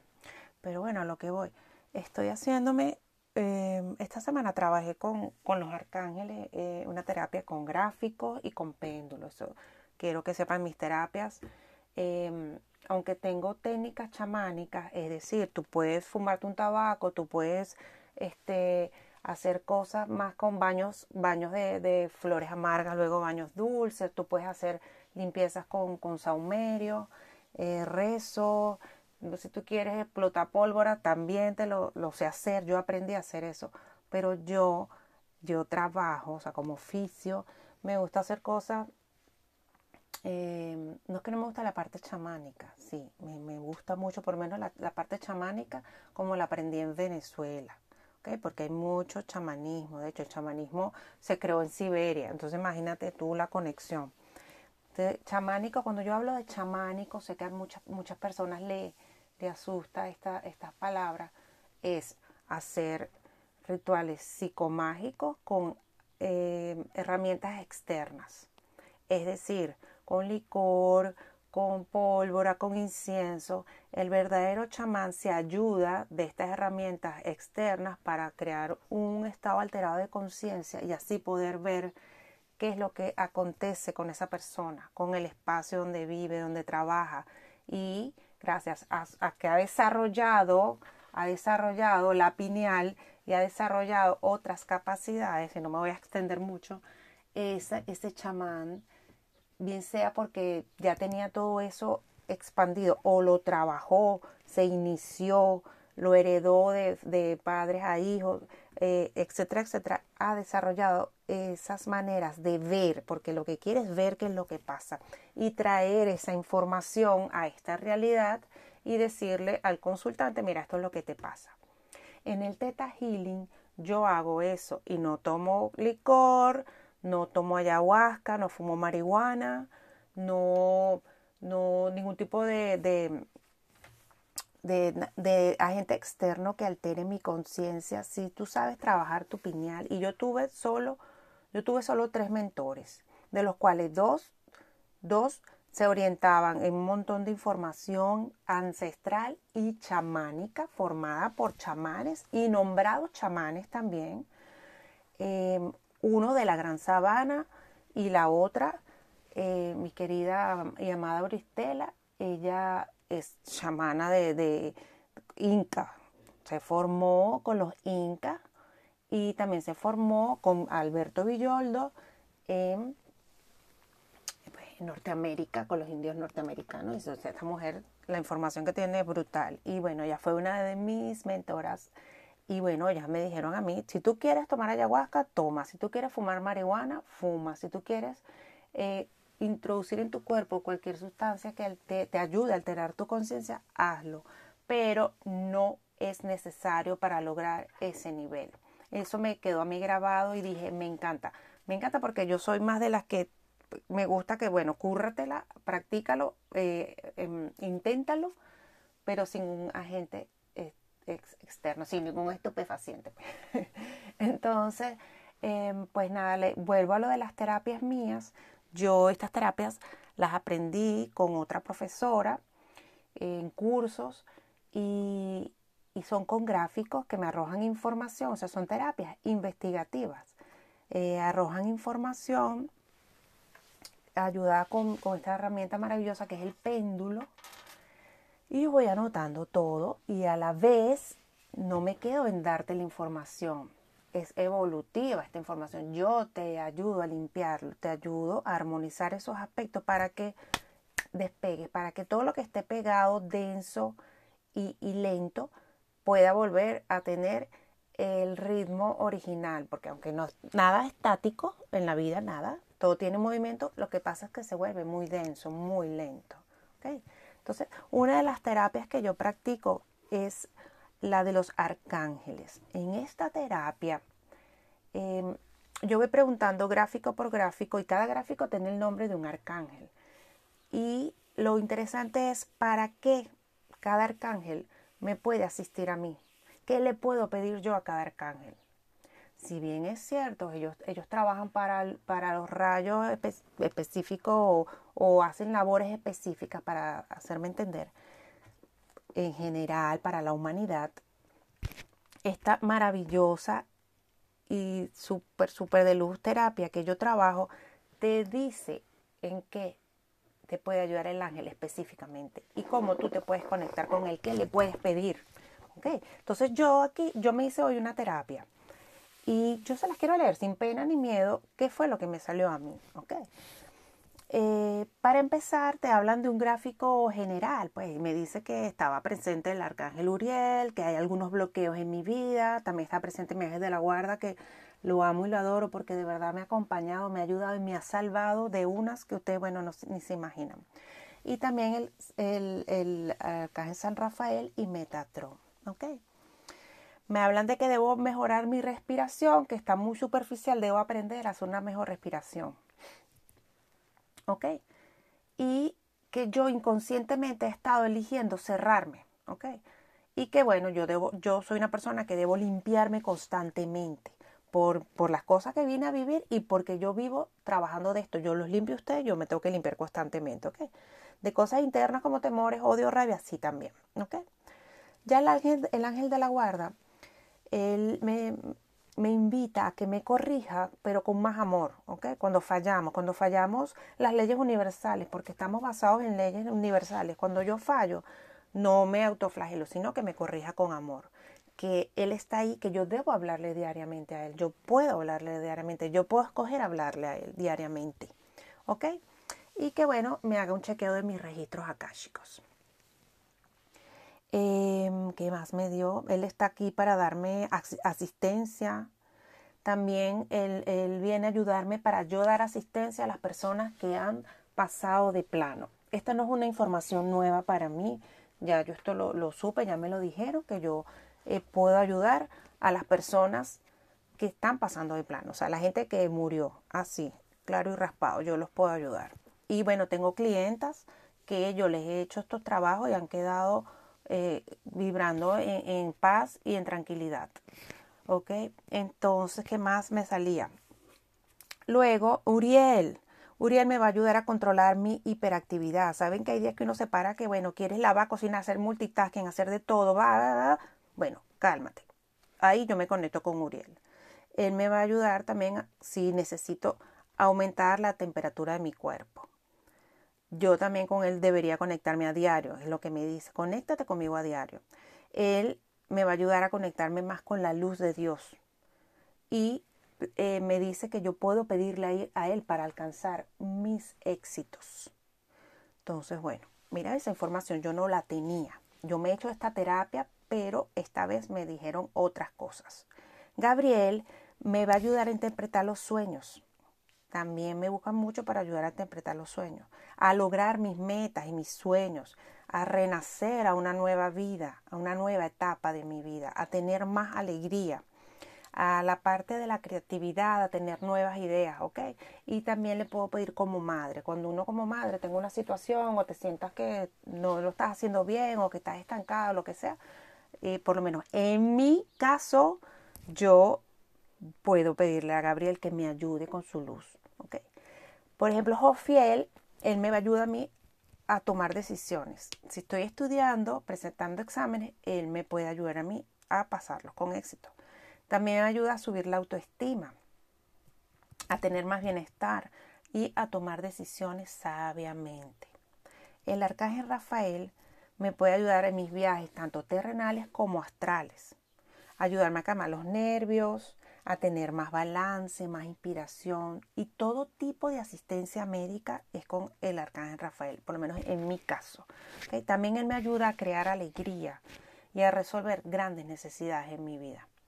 El arcángel Miguel me salió en esta terapia que me ayuda en caso de abuso, de cualquier tipo de abuso, físico, mental o espiritual. También me puede ayudar a cortar lazos de apego con, interpersonales y a em, crecer mi fe. Si siento que la fe ha caído, pues yo invoco, la palabra clave, invocar a los arcángeles, yo invoco al arcángel Miguel. Chamuel, en este caso, me ayuda a aprender a manifestar el amor incondicional en todos los aspectos de mi vida. También me puede ayudar a sanar el amor, la sexualidad. Yasat Kiel, con quien tengo una estrecha relación, él me puede ayudar diariamente aliviar mis problemas. También me puede ayudar, me puede ayudar, no, me ayuda, disculpen, a prevenir y a sanar problemas en los ojos. Él este, también me ayuda con la telepatía a contrarrestar la sinusitis, a transformar emociones de bajas energías, porque él es el arcángel transmutador. Ya Raciel me ayuda a limpiar todo tipo de contaminación que esté cerca de mí. También me ayuda con la telepatía. Me ayuda a aumentar también el conocimiento espiritual, que para mí es súper importante. Y a calmar cualquier tipo de dolor. Metatron, ya para terminar, me ayuda a tener pensamientos más claros, más perspicaces, a crear mayor balance y serenidad en mi vida y a encontrar sentido, recursos y comprensión de la misión de mi vida en este planeta. Y para terminar, eh, a mí me, eh, a cualquiera que se consulte, nos dejan una palabra clave para ayudarnos a conectarnos con, nuestros, con estos arcángeles. El mío fue mover, cancelar, luz y ayuda. Bueno, espero que les haya gustado este audio. Eh, a la orden con esta terapia, escríbanme al privado si les interesa. Es poderosísima, además que como que se mueven las energías y por favor, si alguna de mis clientes que yo les haya hecho esto, que hayan visto los cambios radicales al momento, puede dar fe de ello, hágalo en el grupo. Si no, bueno, no pasa nada. Pero para que ayuden a las otras personas a tener fe en este tipo de terapias y herramientas de, bueno, de, ayuda, de sanación, de luz. Bueno, los dejo 15 minutos casi aquí hablando. Yo puedo estar hablando mucho más. Eh, muchas bendiciones, namaste y por acá Belén María Bloxa. Hola, ¿cómo están? Soy Belén Holística. Hoy la entrega es sobre los cristales y la limpieza de los de estos minerales. ¿Ok? Cómo cargarlos, cómo reprogramarlos. Pues les cuento, los cristales, los metales, las rocas, son regalos de la Madre Tierra, de nuestra queridísima Pachamama. ¿Ok? Estas, estas rocas, estos cristales, son manifestaciones de, de esa fuerza universal de todo lo que fue, de todo lo que es y de todo lo que puede ser. Las rocas, los metales y los cristales son seres vivientes, señores, que contienen y concentran energía de la tierra. En la magia, o sea, la magia, lo que es la curación, los minerales están muy relacionados con la antigüedad.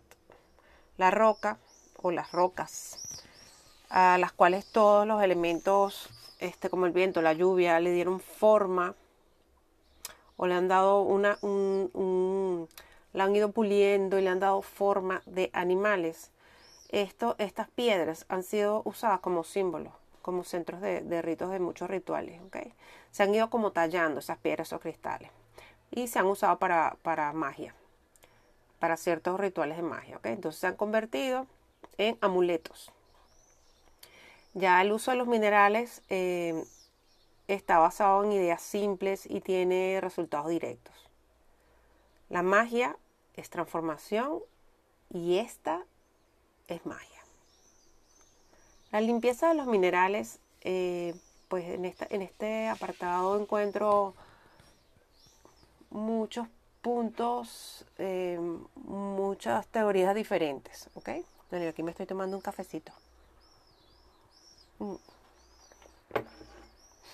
Para empezar, les puedo decir que las rocas eh, son sometidas a una amplia gama de energía antes de llegar a tu casa.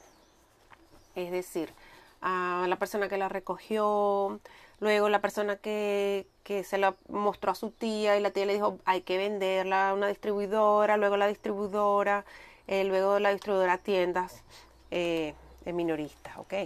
Entonces, por eso hay que limpiar las piedras, hay que hacerle esa limpieza para poder usarlas nosotros para, para lo que escojamos hacer, ¿ok?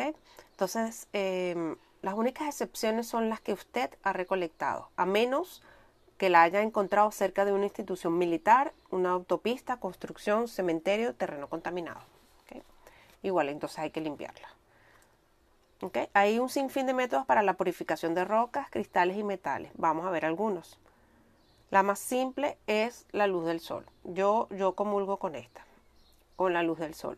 ¿Qué pasa? Que en todas, los, en todas este, bien sea páginas, libros, em, IG, eh, páginas de Facebook, vas a encontrar que usan la luna. Yo actualmente no soy tan de la luna, pero sí que puedes eh, cargar tus piedras con la luna. Pero bueno, ya vamos a eso. ¿Cómo se puede, se pueden limpiar las piedras con el sol? Lo puedes hacer durante un día, tres, las puedes dejar ahí una semana, 15 días llevando sol. ¿Ok? ¿Qué pasa con, los rayos del sol? Ellos queman, queman las energías innecesarias.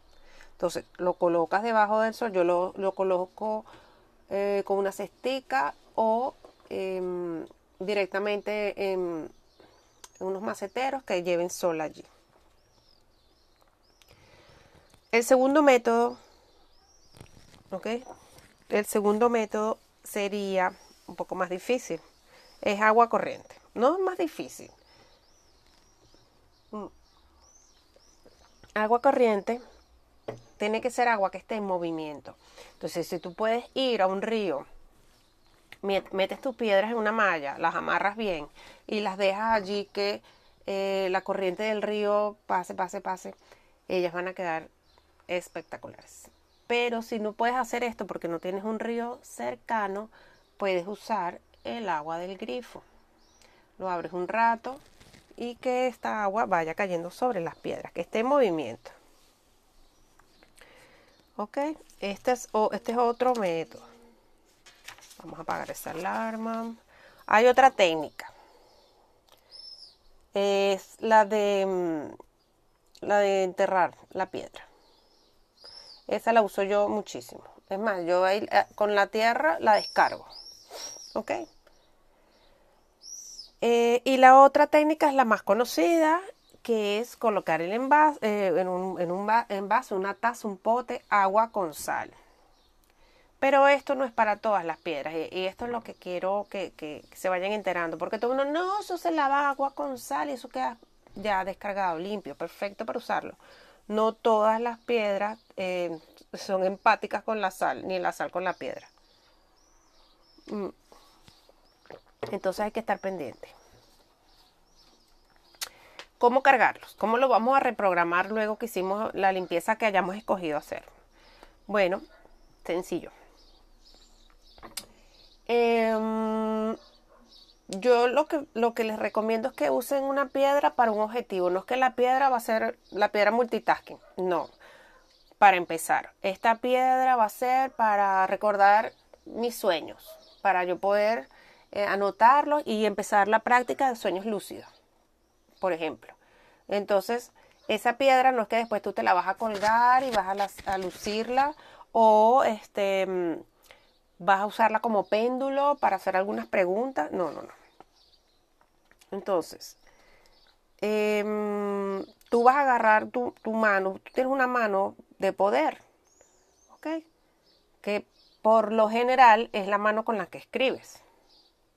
Entonces, si eres, si eres mm, diestro, coges tu piedra, la coges con tu mano, ¿ok? Y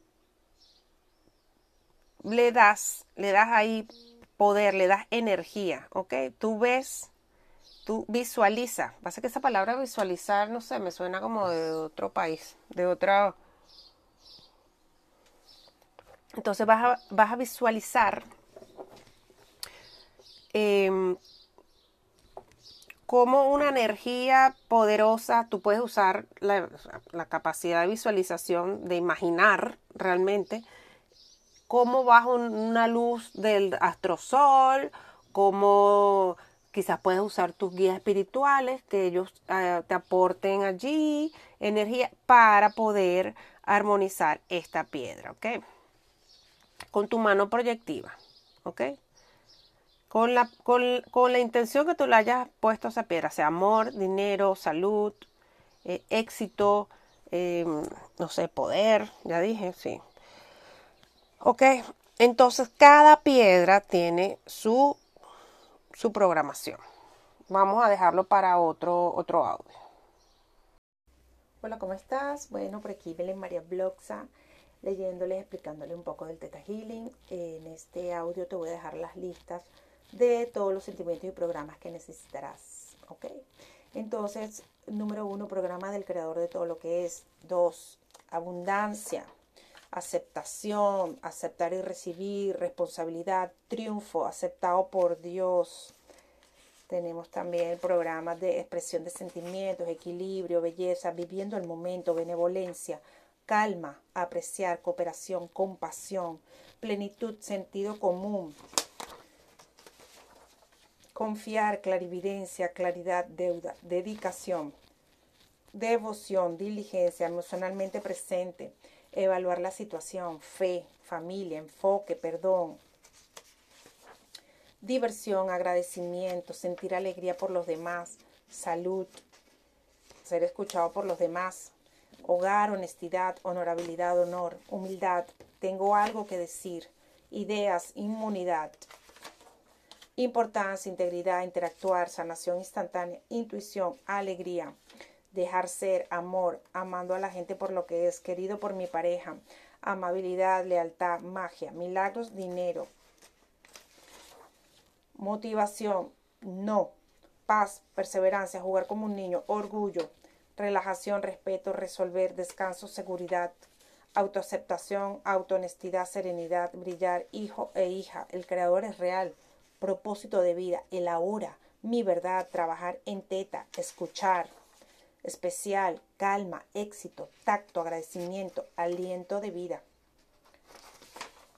Verme a mí mismo, verdad, contar la verdad, tranquilidad, ser de confianza, confianza, único, querido, unidad, sabiduría. Muy bien, eso es, una lista de programas y sentimientos en los que tú puedes trabajar. También hay más sentimientos y programas. Usando las siguientes frases estructuradas, se insertan las palabras y las oraciones que están, eh, bueno, que yo te voy a mostrar aquí a continuación. Em, por ejemplo, programas. Enseña que se siente al vivir sin. Vamos a, a dar el ejemplo con ira. Ejemplo, sé lo que se siente vivir sin ira. Otro ejemplo, sé lo que se siente y sé cómo vivir mi vida diaria sin sentimiento de agobiado, sin sentirme agobiado. Otro ejemplo puede ser sé lo que se siente y sé cómo vivir mi vida diaria sin miedo a la intimidad. Sé lo que se siente y sé cómo vivir mi vida diaria sin tener que estar deprimido.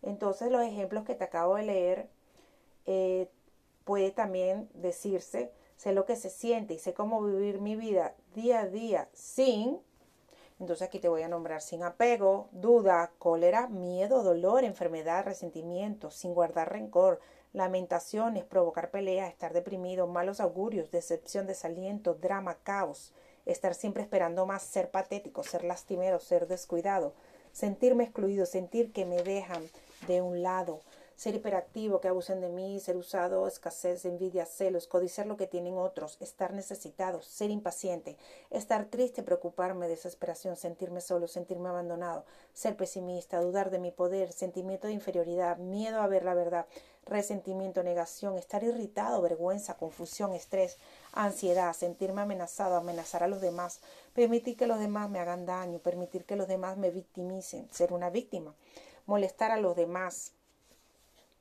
irritar a los demás, rabiar al manejar, inestabilidad, ser castigado, estar abrumado, estar inquieto por el siguiente paso, estar inquieto por el futuro, ira con mi familia, ira conmigo, ira con Dios, pensar que mi mundo se derrumba, preocupación sobre si tengo bastante tiempo, cargar con los problemas de los demás, ser crítico conmigo y con los demás, poner excusas por lo que soy, dudas sobre mi capacidad de ver claramente en el cuerpo, dejarme llevar por el miedo colectivo, castigarme con comida, cigarros, drogas y alcohol, pensar que duele sentirse traicionado, ser ignorado.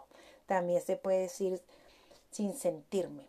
Entonces la frase sería, sé lo que se siente y sé cómo vivir mi vida día a día sin sentirme golpeado, roto, hundido, insignificante, loco, tonto, inferior, patético, despreciado, desatendido, reducido al mínimo como una carga, cargado como una molestia, habitado, rechazado como un huérfano, como si estuviera en la familia equivocada, como si estuviera en el planeta equivocado, como si estuviera en el cuerpo equivocado, como si fuera del género equivocado, divorciado, responsable de mis padres, como si lo tuviera que saber todo, fuera de control, como si fuera el padre de mis padres, amenazado.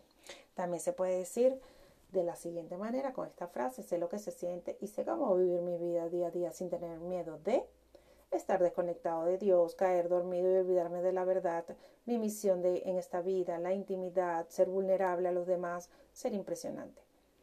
Y también se puede decir y trabajar de esta manera. Sé lo que se siente y sé cómo vivir mi vida día a día sin tener que temer a Dios, ser deprimente, olvidar, callar, estar quieto, apagarme, cuidar de los demás, ser el chico malo, dejar a los desvalidos tener ventaja, tener miedo, ser el chivo expiatorio, alejarme de todo lo que es cargar con el sufrimiento de los demás, cargar con los dolores y las emociones de los demás, cargar con las decepciones de los demás. Estas son las listas y las maneras con las que yo te puedo trabajar a ti, eh, ayudarte pues en este proceso que tú estás escogiendo de hacer de terapia, la terapia llamada Teta Healing Sanación en Ondas Teta, canalizada por Viana Estival, por aquí esta humilde servidora Teta Healer Avanzado, Belén María Bloxa. Escríbeme, llámame, contáctame para ayudarte acompañarte en tus procesos. Nos vemos. Hola, ¿cómo estás? Eh, te quiero leer un poco de las hierbas que curan sacado del libro Cómo ser una bruja moderna, un libro que me regalaron el año pasado. Y dice así, las primeras brujas utilizaban todo tipo de plantas y hierbas en secreto. Estas curanderas populares, médicas y comadronas tenían un amplio conocimiento sobre el uso de plantas en medicina física y espiritual. Gracias a ellas, traían bebés al mundo, curaban enfermedades y alejaban todo tipo de energías negativas. Su conexión con las plantas era sagrada. Por, suerte, no tienes que adquirir este nivel de conocimiento o sabiduría para beneficiarte de tu relación con la tierra y su magia. Sin embargo, esta magia es mucho más fuerte y poderosa si se crea un vínculo más íntimo con las plantas y las hierbas con las que vas a trabajar. Entonces, que ella invita a que cultive la autora tus propias plantas. Si eres una verdadera bruja verde o si tienes mano con la jardinería, lo más probable es que quieras cultivar tus propias hierbas. Puedes visitar un vivero, charlar con los expertos para saber qué plantas y hierbas crecen mejor según el clima de la zona en la que vives. Hoy en día existen maneras de cultivar tus propias plantas como la hidroponía, sembrarlas en tu jardín al aire libre o en una maceta, incluso dentro de tu casa. Si vas a cultivar tus propias hierbas, escribe una bendición dedicada a cada una de ellas. Habla con ellas, crea una relación Venera su crecimiento como el tuyo propio, respira con ellas, invítalas a crecer con fuerza y dale las gracias por su magia. Puedes colocar cristales en la tierra modo de bendición y ofrenda. El ágata musgosa es perfecta para esto.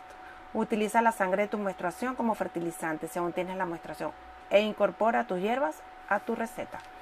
En el caso de que no se te dé bien la jardinería, no, no te estreses. Puedes conseguir hierbas en algún mercadillo.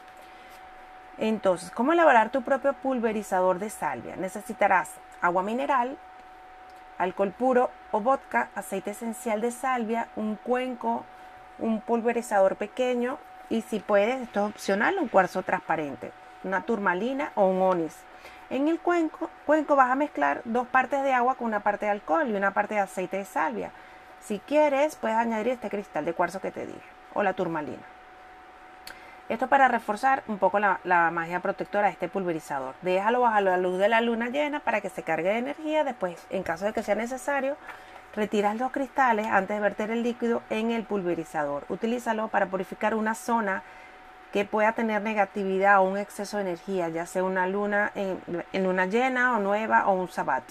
Puedes utilizarlo siempre que quieras para sustituir la quema de salvia. Entonces, conocer bien las hierbas. Las plantas no son cosas físicas, sino seres vivos con su propia alma y energía. Por lo tanto, son seres sensibles como nosotros, solo que sus sentidos se manifiestan de forma distinta. Aunque cada bruja es diferente y tiene sus propias creencias sobre la naturaleza de las plantas, hay algo en lo que todas estamos de acuerdo. Las plantas tienen alma y energía con las que podemos trabajar y forjar una relación. En cuanto empiezas a utilizar plantas específicas, empezarás a crear un vínculo con ellas y de repente por poner un ejemplo, encontrarás brotes de romero cuando te sientas energéticamente agotada o brotes de lavanda si te cuesta conciliar el sueño. Una vez más, la palabra clave aquí es relación. Tu relación con las plantas será única y eso es perfecto. Si quieres empezar a utilizar hierbas, pero no sabes por dónde empezar, puedes echar un vistazo a la lista que encontrarás a continuación. Allí tienes toda la información necesaria para ponerte manos a la obra. Entonces, esta lista empieza con el anciano. Esta flor de un color azul brillante y llamativo es hermosa a la vez que útil. Forma parte de la familia de las margaritas y se puede utilizar para asuntos del corazón, como para atraer el amor. Existe el rumor de que espolvorear anciano en la suela de tu zapato derecho atraerá a tu pareja. También se dice que si trabajamos con el tercer ojo nos ayuda a abrirlo y a ver el reino de las hadas. Además, puedes hacer té con las flores de anciano y bebértelo o elaborar una mascarilla de ojos para favorecer la clarividencia. Si espolvoreas anciano en un baño ritual atraerás amor y reforzarás tus habilidades psíquicas. Por último, también puedes usarla en hechizos o en ofrendas. Prueba hacer tinta de anciano y utilizarla para escribir en tu grimorio. Hierve dos tazas de flores frescas en una taza eh, o una taza de flores secas en dos tazas de agua durante 20 minutos. En un caso que no sea metálico, eh, vas a hacer esto. Después viertes el líquido en una jarra. Le vas a poner dos o tres goticas de vinagre y una pizca de sal para que se conserve mejor. Mantén la mezcla en un lugar oscuro y utiliza una pluma para escribir. La artemisa. La artemisa es una hierba mágica muy famosa que toda bruja debería utilizar. Se asocia con la carta del tarot de la luna y suele usarse para realzar los sueños. El nombre botánico de la planta es Artemisa vulgaris, en honor a Artemis, la diosa griega de la casa, el bosque y la fertilidad. El aceite de Artemisa es ideal para consagrar objetos rituales como un átame o también para alejar cualquier forma de energía negativa. La conexión de la Artemisa con la luna significa que abre el canal de la feminidad divina al universo y a nuestros sentidos psíquicos. Si colocas un ramillete de Artemisa bajo la almohada o si tomas un té de Artemisa, tus sueños serán más lúcidos. Cuando se añade a amuletos, ayuda a que nuestros seres queridos regresen sanos y salvos. También puedes eh, pasar hoja fresca de Artemisa por tu bola de cristal o espejos de adivinación para aumentar sus poderes. Prueba poner un ramito de Artemisa en tu zapato para combatir el cansancio del viaje de viajes largos. Cansancio de viajes largos. La canela. La canela es una de las especias más asequibles y fáciles de conseguir. La canela te ayuda a protegerte, a anclarte y a purificarte. Refuerza la concentración y la suerte y puedes llevarla dentro de un talismán o un amuleto. La corteza de canela se suele asociar con la carta del tarot de los amantes y cuando se combina con el poder de la turmalina es una forma de consagrar y purificar objetos rituales. Además la canela se asocia con el sol y gracias a su energía brillante y picante se puede utilizar para magia del amor y el sexo. Se, suele usar para hechizos de prosperidad también y de abundancia. Y para realzar habilidades psíquicas, sobre todo si tú sueles canalizar energías. Prueba quemar canela antes de un ritual para purificar un espacio. Diente de león. El diente de león es una hierba con muchas propiedades, puesto que se asocia con la diosa griega Hécate. Suele relacionarse con la nigromancia y el inframundo. Además, ayuda a eliminar el mercurio del cuerpo y, puesto que está gobernado por el elemento del aire, se puede utilizar para comunicarse con los muertos. Se dice que tomar una infusión de diente de león antes de un ritual ayuda a aumentar las capacidades psíquicas y favorece la comunicación con otros reinos. Puedes usar las raíces para hacerte té o las flores para hacerte un vino y dejarlos como ofrendas a Ícate. El diente de león es una hierba excelente, por lo que te aconsejo que la incluyas en tu dieta. Lava las hojas, añádalas en una ensalada, ya que son un desintoxicante natural que ayudarán a que el hígado y la vesícula biliar funcionen mucho mejor. Prueba hacer té con raíces de diente de león. Para ello, corta las raíces y espárcelas sobre una hoja de papel de horno mételas al horno a 250 grados durante una o dos horas. Después tritura las raíces con un molinillo, por ejemplo, y hazte un café con una o dos cucharadas de este polvo. También puedes echárselas en un saquito de té y preparas una infusión. Recuerda que es un diurético natural, por lo que puedes beber todo lo que quieras, pero deja un poco en el fondo de la taza. Después sal al jardín, o a un parque que tengas cerca, cava un hoyo, echa el té restante y márchate sin mirar atrás. Es una maravillosa ofrenda para las deidades griegas que merodean por el inframundo. Hoja de laurel. La sacerdotisa de la antigua Grecia ya utilizaba el laurel para comunicarse con el oráculo de Delfos. Y es que el laurel es una hierba con un amplio abanico de propiedades. Te ayuda a alejar la energía negativa y te ofrece protección. Además, de atraer el amor, puesto que es una planta con propiedades protectoras. Puedes utilizar hojas de laurel para purificar la energía de tu hogar según, según lo, lo escojas. El mito dice, los primeros olímpicos llevaban una corona de hojas de laurel y hoy en día todavía se entrega como ofrenda en rituales de iniciación. Quema hojas de laurel para inducir una visión y colócalas debajo de tu almohada para encontrar inspiración y tener sueños psíquicos. Prueba a quemar hojas de laurel como ofrenda a las deidades con las que trabajas. También puedes esparcir las cenizas por el suelo en un ritual de purificación o esparcir las hojas y barrerlas hacia la puerta como ritual de protección. Lavanda. La lavanda es una de las hierbas más sanadoras y suele utilizarse para calmar la ansiedad y tratar el insomnio y la inquietud. También se aconseja para tratar problemas digestivos. Su flor púrpura y su aroma tienen un efecto calmante y sedante, pero además se usa desde tiempos inmemorables para curar y desinfectar heridas. La lavanda también ayuda al desarrollo psíquico y por si esto fuera poco, atrae el amor. Llena una bolsita con lavanda y colócala debajo de tu almohada para conciliar el sueño. Cuelga ramilletes de, la de lavanda en tu habitación para atraer el amor y quémalos durante una meditación para abrir la mente. Forma parte de la familia de la mente y puede utilizarse en test, tónicos, baños y hechizos, además de rituales relacionados con la sanación y el amor. Prueba añadir lavanda a un baño de sales para conseguir un efecto calmante y sanador. La menta. La menta tiene muchísimos usos en todas sus variedades. El mito de la menta es tan interesante como la propia planta. La diosa griega Perséfone estaba celosa de su marido, Hades, su marido Hades, porque éste le había echado el ojo a la ninfa Mente, así que decidió convertir a la ninfa en una planta de menta. Se supone que quemar un poco de menta antes de irse a dormir induce sueños proféticos y se dice que el té de menta provoca visiones psíquicas. La menta es una hierba protectora que puede utilizarse en hechizos y en magia de sanación, pero también para celebrar e invocar el éxito. Gracias a su color verde intenso es una opción perfecta para hechizos de abundancia y de dinero. Prueba a bendecir la menta antes de incorporarla a tus platos o a tus bebidas Sujeta las hojas en tu mano izquierda y coloca la derecha justo encima de las hojas. Después imagina una energía de protección, abundancia y éxito envolviendo las hojas. Da las gracias a la planta y disfruta de tu sabor en una limonada, en una sopa o una ensalada. Romero. El romero es una hierba aromática muy resistente que ya en la antigüedad se utilizaba en ocasiones importantes y señaladas como funerales, bodas, pero también a modo de decoración en los sabbats. El romero convierte cualquier acontecimiento en algo más sagrado y además lo hace memorable, inolvidable. Y cuenta la leyenda que en Sicilia las hadas em, que viven entre arbustos de romeros pueden transformar sus ramas en diminutas serpientes. Estas plantas también tienen propiedades purificantes y protectoras, por lo que nos ayuda a anclarnos y aleja cualquier tipo de negatividad y malevolencia.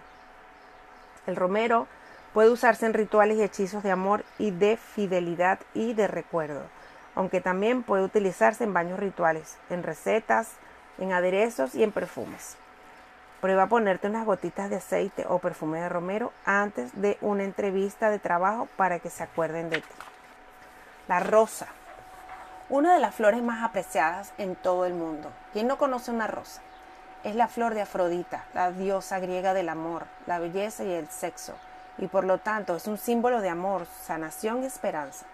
Las rosas representan la capacidad de amar y nutrir, pues empujan al corazón a crecer y a florecer. Esta flor estimula la alegría y el placer.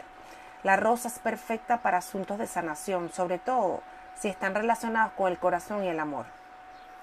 Basta con quemarla y colocarla en tu espacio sagrado para aprovechar todos sus beneficios. Además, la rosa también puede utilizarse para la magia y la adivinación relacionadas con el amor y para honrar a la diosa en rituales. Con tanta variedad de usos puede encontrar en esta flor aceites para la piel, cabello, ungüentos y agua de rosas. Prueba a preparar agua de rosas. Arranca los pétalos de 6 o 7 rosas ecológicas. Mételos en un caso y añada agua destilada o mineral hasta que los cubra. Hierve los pétalos a fuego medio durante 20 o 30 minutos hasta que pierdan todo su color. Filtra la mezcla y vierte el líquido en una jarra de cristal. Puedes añadir el agua de rosa en un pulverizador. Agítalo bien antes de utilizarlo sobre tu piel o de purificar tu altar, tu espejo o cualquier otro objeto. La verbena. La verbena, también conocida como tisana, se considera una hierba sagrada para multitud de antiguas civilizaciones, como los celtas, los griegos, los romanos y los galeses. Sin lugar a duda, esto es por el amplio abanico de usos que posee esta hierba. Además de todas sus reconocidas y famosas propiedades, puede empoderar y ensalzar cualquier magia. Puedes utilizar verbena para purificar y consagrar las herramientas de tu altar, para proteger a alguien de emociones negativas, para perseguir y alcanzar los sueños, e incluso para bendecir y purificar espacios. Pero la lista no termina aquí. También puedes usar esta planta para encontrar el amor verdadero, para atraer un amante o una pareja y para hechizos sexuales. Suele asociarse con la diosa romana Diana y por lo tanto Puedes llevarla como amuleto, dentro de un colgante o hacer bolsitas aromáticas o añadirla a tu receta. Prueba hacer una bolsita de verbena para conseguir clarividencia y sueños lúcidos. Compra hilo rojo y cose una bolsita de tela plateada que mida entre 2 y 18 centímetros. Llena la bolsita con verbena, artemisa y caléndula para tener sueños proféticos. Colócala sobre la cabecera de la cama o debajo de tu almohada.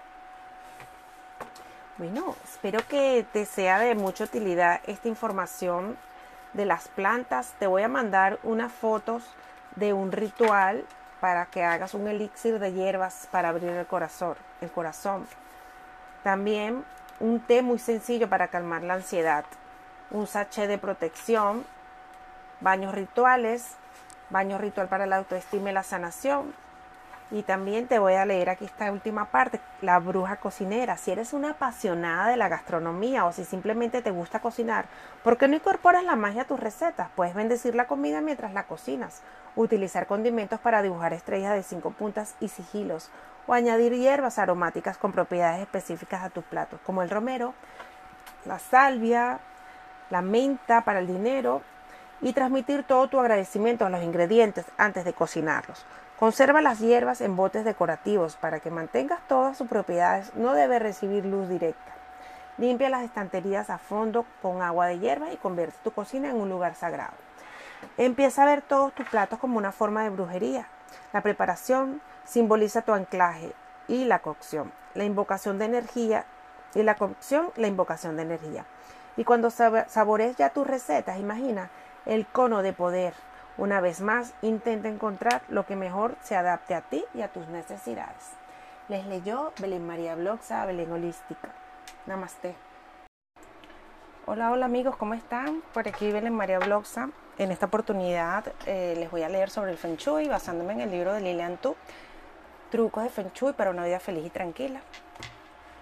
Em, Yo, yo me gradué eh, de estudios de Feng Shui y de astrología china, aunque en mis redes sociales yo no lo ofrezca. Eh, estoy considerando ofrecer los servicios eh, bueno, para, para ayudar a las personas a armonizar sus vidas. Y bueno, la lectura de hoy dice así. Lo maravilloso del Feng Shui es que proporciona grandes beneficios a todo el mundo. El Feng Shui no persigue simplemente lograr dinero o grandes éxitos, sino enriquecer vida, aliviar los problemas y llevar la felicidad a las relaciones. Su objetivo es llenarnos de felicidad, prosperidad y satisfacción. Una vez aprenda a orientar las puertas, organizar la disposición de las habitaciones, colocar bien los muebles y usar los colores, las formas y los materiales con creatividad y sepa algunas cosas más sobre el emplazamiento ideal de los objetos decorativos de su hogar, descubrirá una nueva energía y su vida se impregnará de entusiasmo. La vida será más placentera, las relaciones con sus seres queridos alcanzarán niveles más profundos de comprensión y los lazos con sus hijos y sus amigos serán más cercanos, así como los existentes entre las distintas generaciones que vivan en su casa. Se estrecharán hasta límites insospechados. Y si además sabe actualizar su Feng Shui de año en año, los efectos positivos resaltarán todavía muchísimos más. Cuando un hogar goza de un buen feng shui, queda literalmente inundado de una energía armoniosa y feliz. En un ambiente de estas características, la salud general mejora considerablemente. Los beneficios que todo ello conllevan traspasan los muros del hogar e infundirán la misma energía positiva a su círculo social más amplio. Cuando un hogar logra ser feliz y tranquilo, alegre y relajante, se convierte en un auténtico paraíso en el santuario que todo hogar debería ser. ¿Por qué funciona el Feng Shui? En cuanto su energía espacial sea positiva y esté cargada de buenos presagios y buenas vibraciones, los sentimientos de estancamiento y desencanto que usted pueda albergar quedarán atrás, ya que sus sentimientos a menudo reflejan la energía que desprende su casa. Los estados de ánimo tensos y malhumorados suelen ser una señal de que la energía de su casa no está sincronizada y carece de armonía. La tristeza y la infelicidad también indican que el ki invisible e intangible de su hogar se encuentra inestable o debilitado y precisa de un nuevo empujón. Conflictos físicos. Cuidar el feng shui espacial es una tarea sencilla. La regla básica es mantener el ki en movimiento y no permitir en ningún caso que se estanque o se desequilibre. Los sonidos, la actividad, el movimiento y la gente mantienen el ki activo, aunque en exceso de yang, ki también puede resultar desequilibrante. Por este motivo es conveniente no exagerar a la hora de aplicar cualquier consejo de feng shui que decida poner en práctica. Cuando el espacio permanece demasiado inmóvil y se abandona durante un cierto periodo de tiempo, el ki vibrante también se estanca. Para despertarlo de su estado de letargo pasivo, es preciso mover los muebles. Actos tan simples como retirar los sofás unos centímetros para limpiarlos por detrás o bien desplazar las mesitas de café para limpiar el suelo y después volver a colocarlo en su sitio provocará que la energía aquí se transforme y se revitalice, aunque solo sea temporalmente. Si añadimos rituales de limpieza de espacio y purificación del ki, el proceso será todavía más efectivo. Sin embargo, el simple hecho de mover los muebles podrá, pondrá en marcha la energía aquí y le hará sentir mucho mejor. El Feng Shui espacial precisa que nos mantengamos alerta ante los conflictos físicos que traen mala suerte. Conflictos que generalmente se pueden encontrar en casi todas las casas.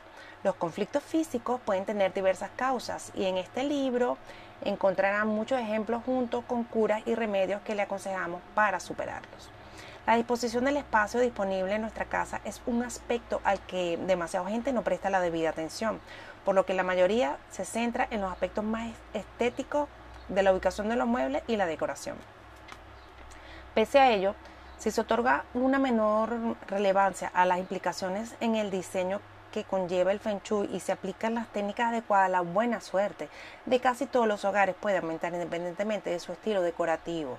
Lo más importante es ser sensibles a las estructuras físicas, los colores, las columnas, la luz, las obras de arte y los objetos decorativos que formen parte del espacio. Con frecuencia, estos elementos provocan el tipo de problema de Feng Shui que hacen la vida más difícil y pesada, como por ejemplo que uno de los habitantes de la casa se enfade o se entristezca, entristezca con mayor facilidad que de costumbre. en los peores casos, el mal Feng Shui lleva a la ira, el desasosiego e incluso la violencia. La gravedad del mal Feng Shui depende de si la energía negativa es débil o si es es, negativa hasta el punto de ser una asesina y por lo tanto dañina. Peor, aún podría estar muerta, en cuyo caso sería necesario reanimarla. Estos tres tipos de ki negativo suponen desgracia e infelicidad. Un mal feng shui en el hogar significa que estos tres tipos de energía negativa se hallan en su interior y le causarán problemas. La causa que, las causas que provocan la presencia de este tipo de energía en su hogar deben corregirse y atacarse, porque de otro modo continuará viviendo tiempos difíciles y tristes. Conflictos temporales. El otro aspecto del Feng Shui que hay que tener en cuenta tiene que ver con el tiempo. Si los conflictos físicos se producen a causa de la disposición de los muebles, el diseño, los bloqueos y la orientación, los temporales son el resultado del paso del tiempo. Así pues, el Feng Shui está influenciado por dos dimensiones distintas, el espacio y el, tiempo. Y para asegurarnos de aprovechar al máximo el ki temporal, debemos actualizar el Feng Shui a medida que vaya cambiando los periodos de tiempo y también todos los años, de acuerdo con el calendario del Feng Shui. Los chinos dan una gran importancia al valor del calendario. El, principal calendario chino es el, calendario lunar, al cual se refieren como los tallos y las ramas del tiempo. Cada ciclo del calendario se expresa en términos relativos a los cinco elementos, agua, madera, fuego, tierra y metal, así como los doce animales, que son las ramas terrenales. Y estos elementos que les nombré son los tallos celestiales. Cada gran ciclo de combinación entre tallos y ramas dura 60 años. La energía aquí cambia de año en año y se transforma del yin al yang, de un elemento a otro, de un signo animal al siguiente. La energía aquí yaciente en los hogares y en las personas también cambia en función de si los meses y los años son yin o yang, agua, fuego, metal, tierra o madera y también dependiendo del signo animal correspondiente a la época. En consecuencia, el tiempo tiene un impacto muy fuerte en su feng shui, en su suerte y en su destino. El buen feng shui no dura para siempre y requiere que lo recarguemos todos los años, con cambios pequeños pero significativos. Es preciso refrescar la energía, reorganizarla y recargarla. Espacios y lugares necesitan un rejuvenecimiento. El ki debe mantenerse dinámico. Bueno, hasta aquí les voy a dejar esta primera lectura del Feng Shui. El libro está bien grande, así que les seguiré leyendo. Y bueno, espero les guste, les sea de utilidad y prontito les estaré ofreciendo servicios de Feng Shui. Besos, namaste, Belén María Bloxa por acá.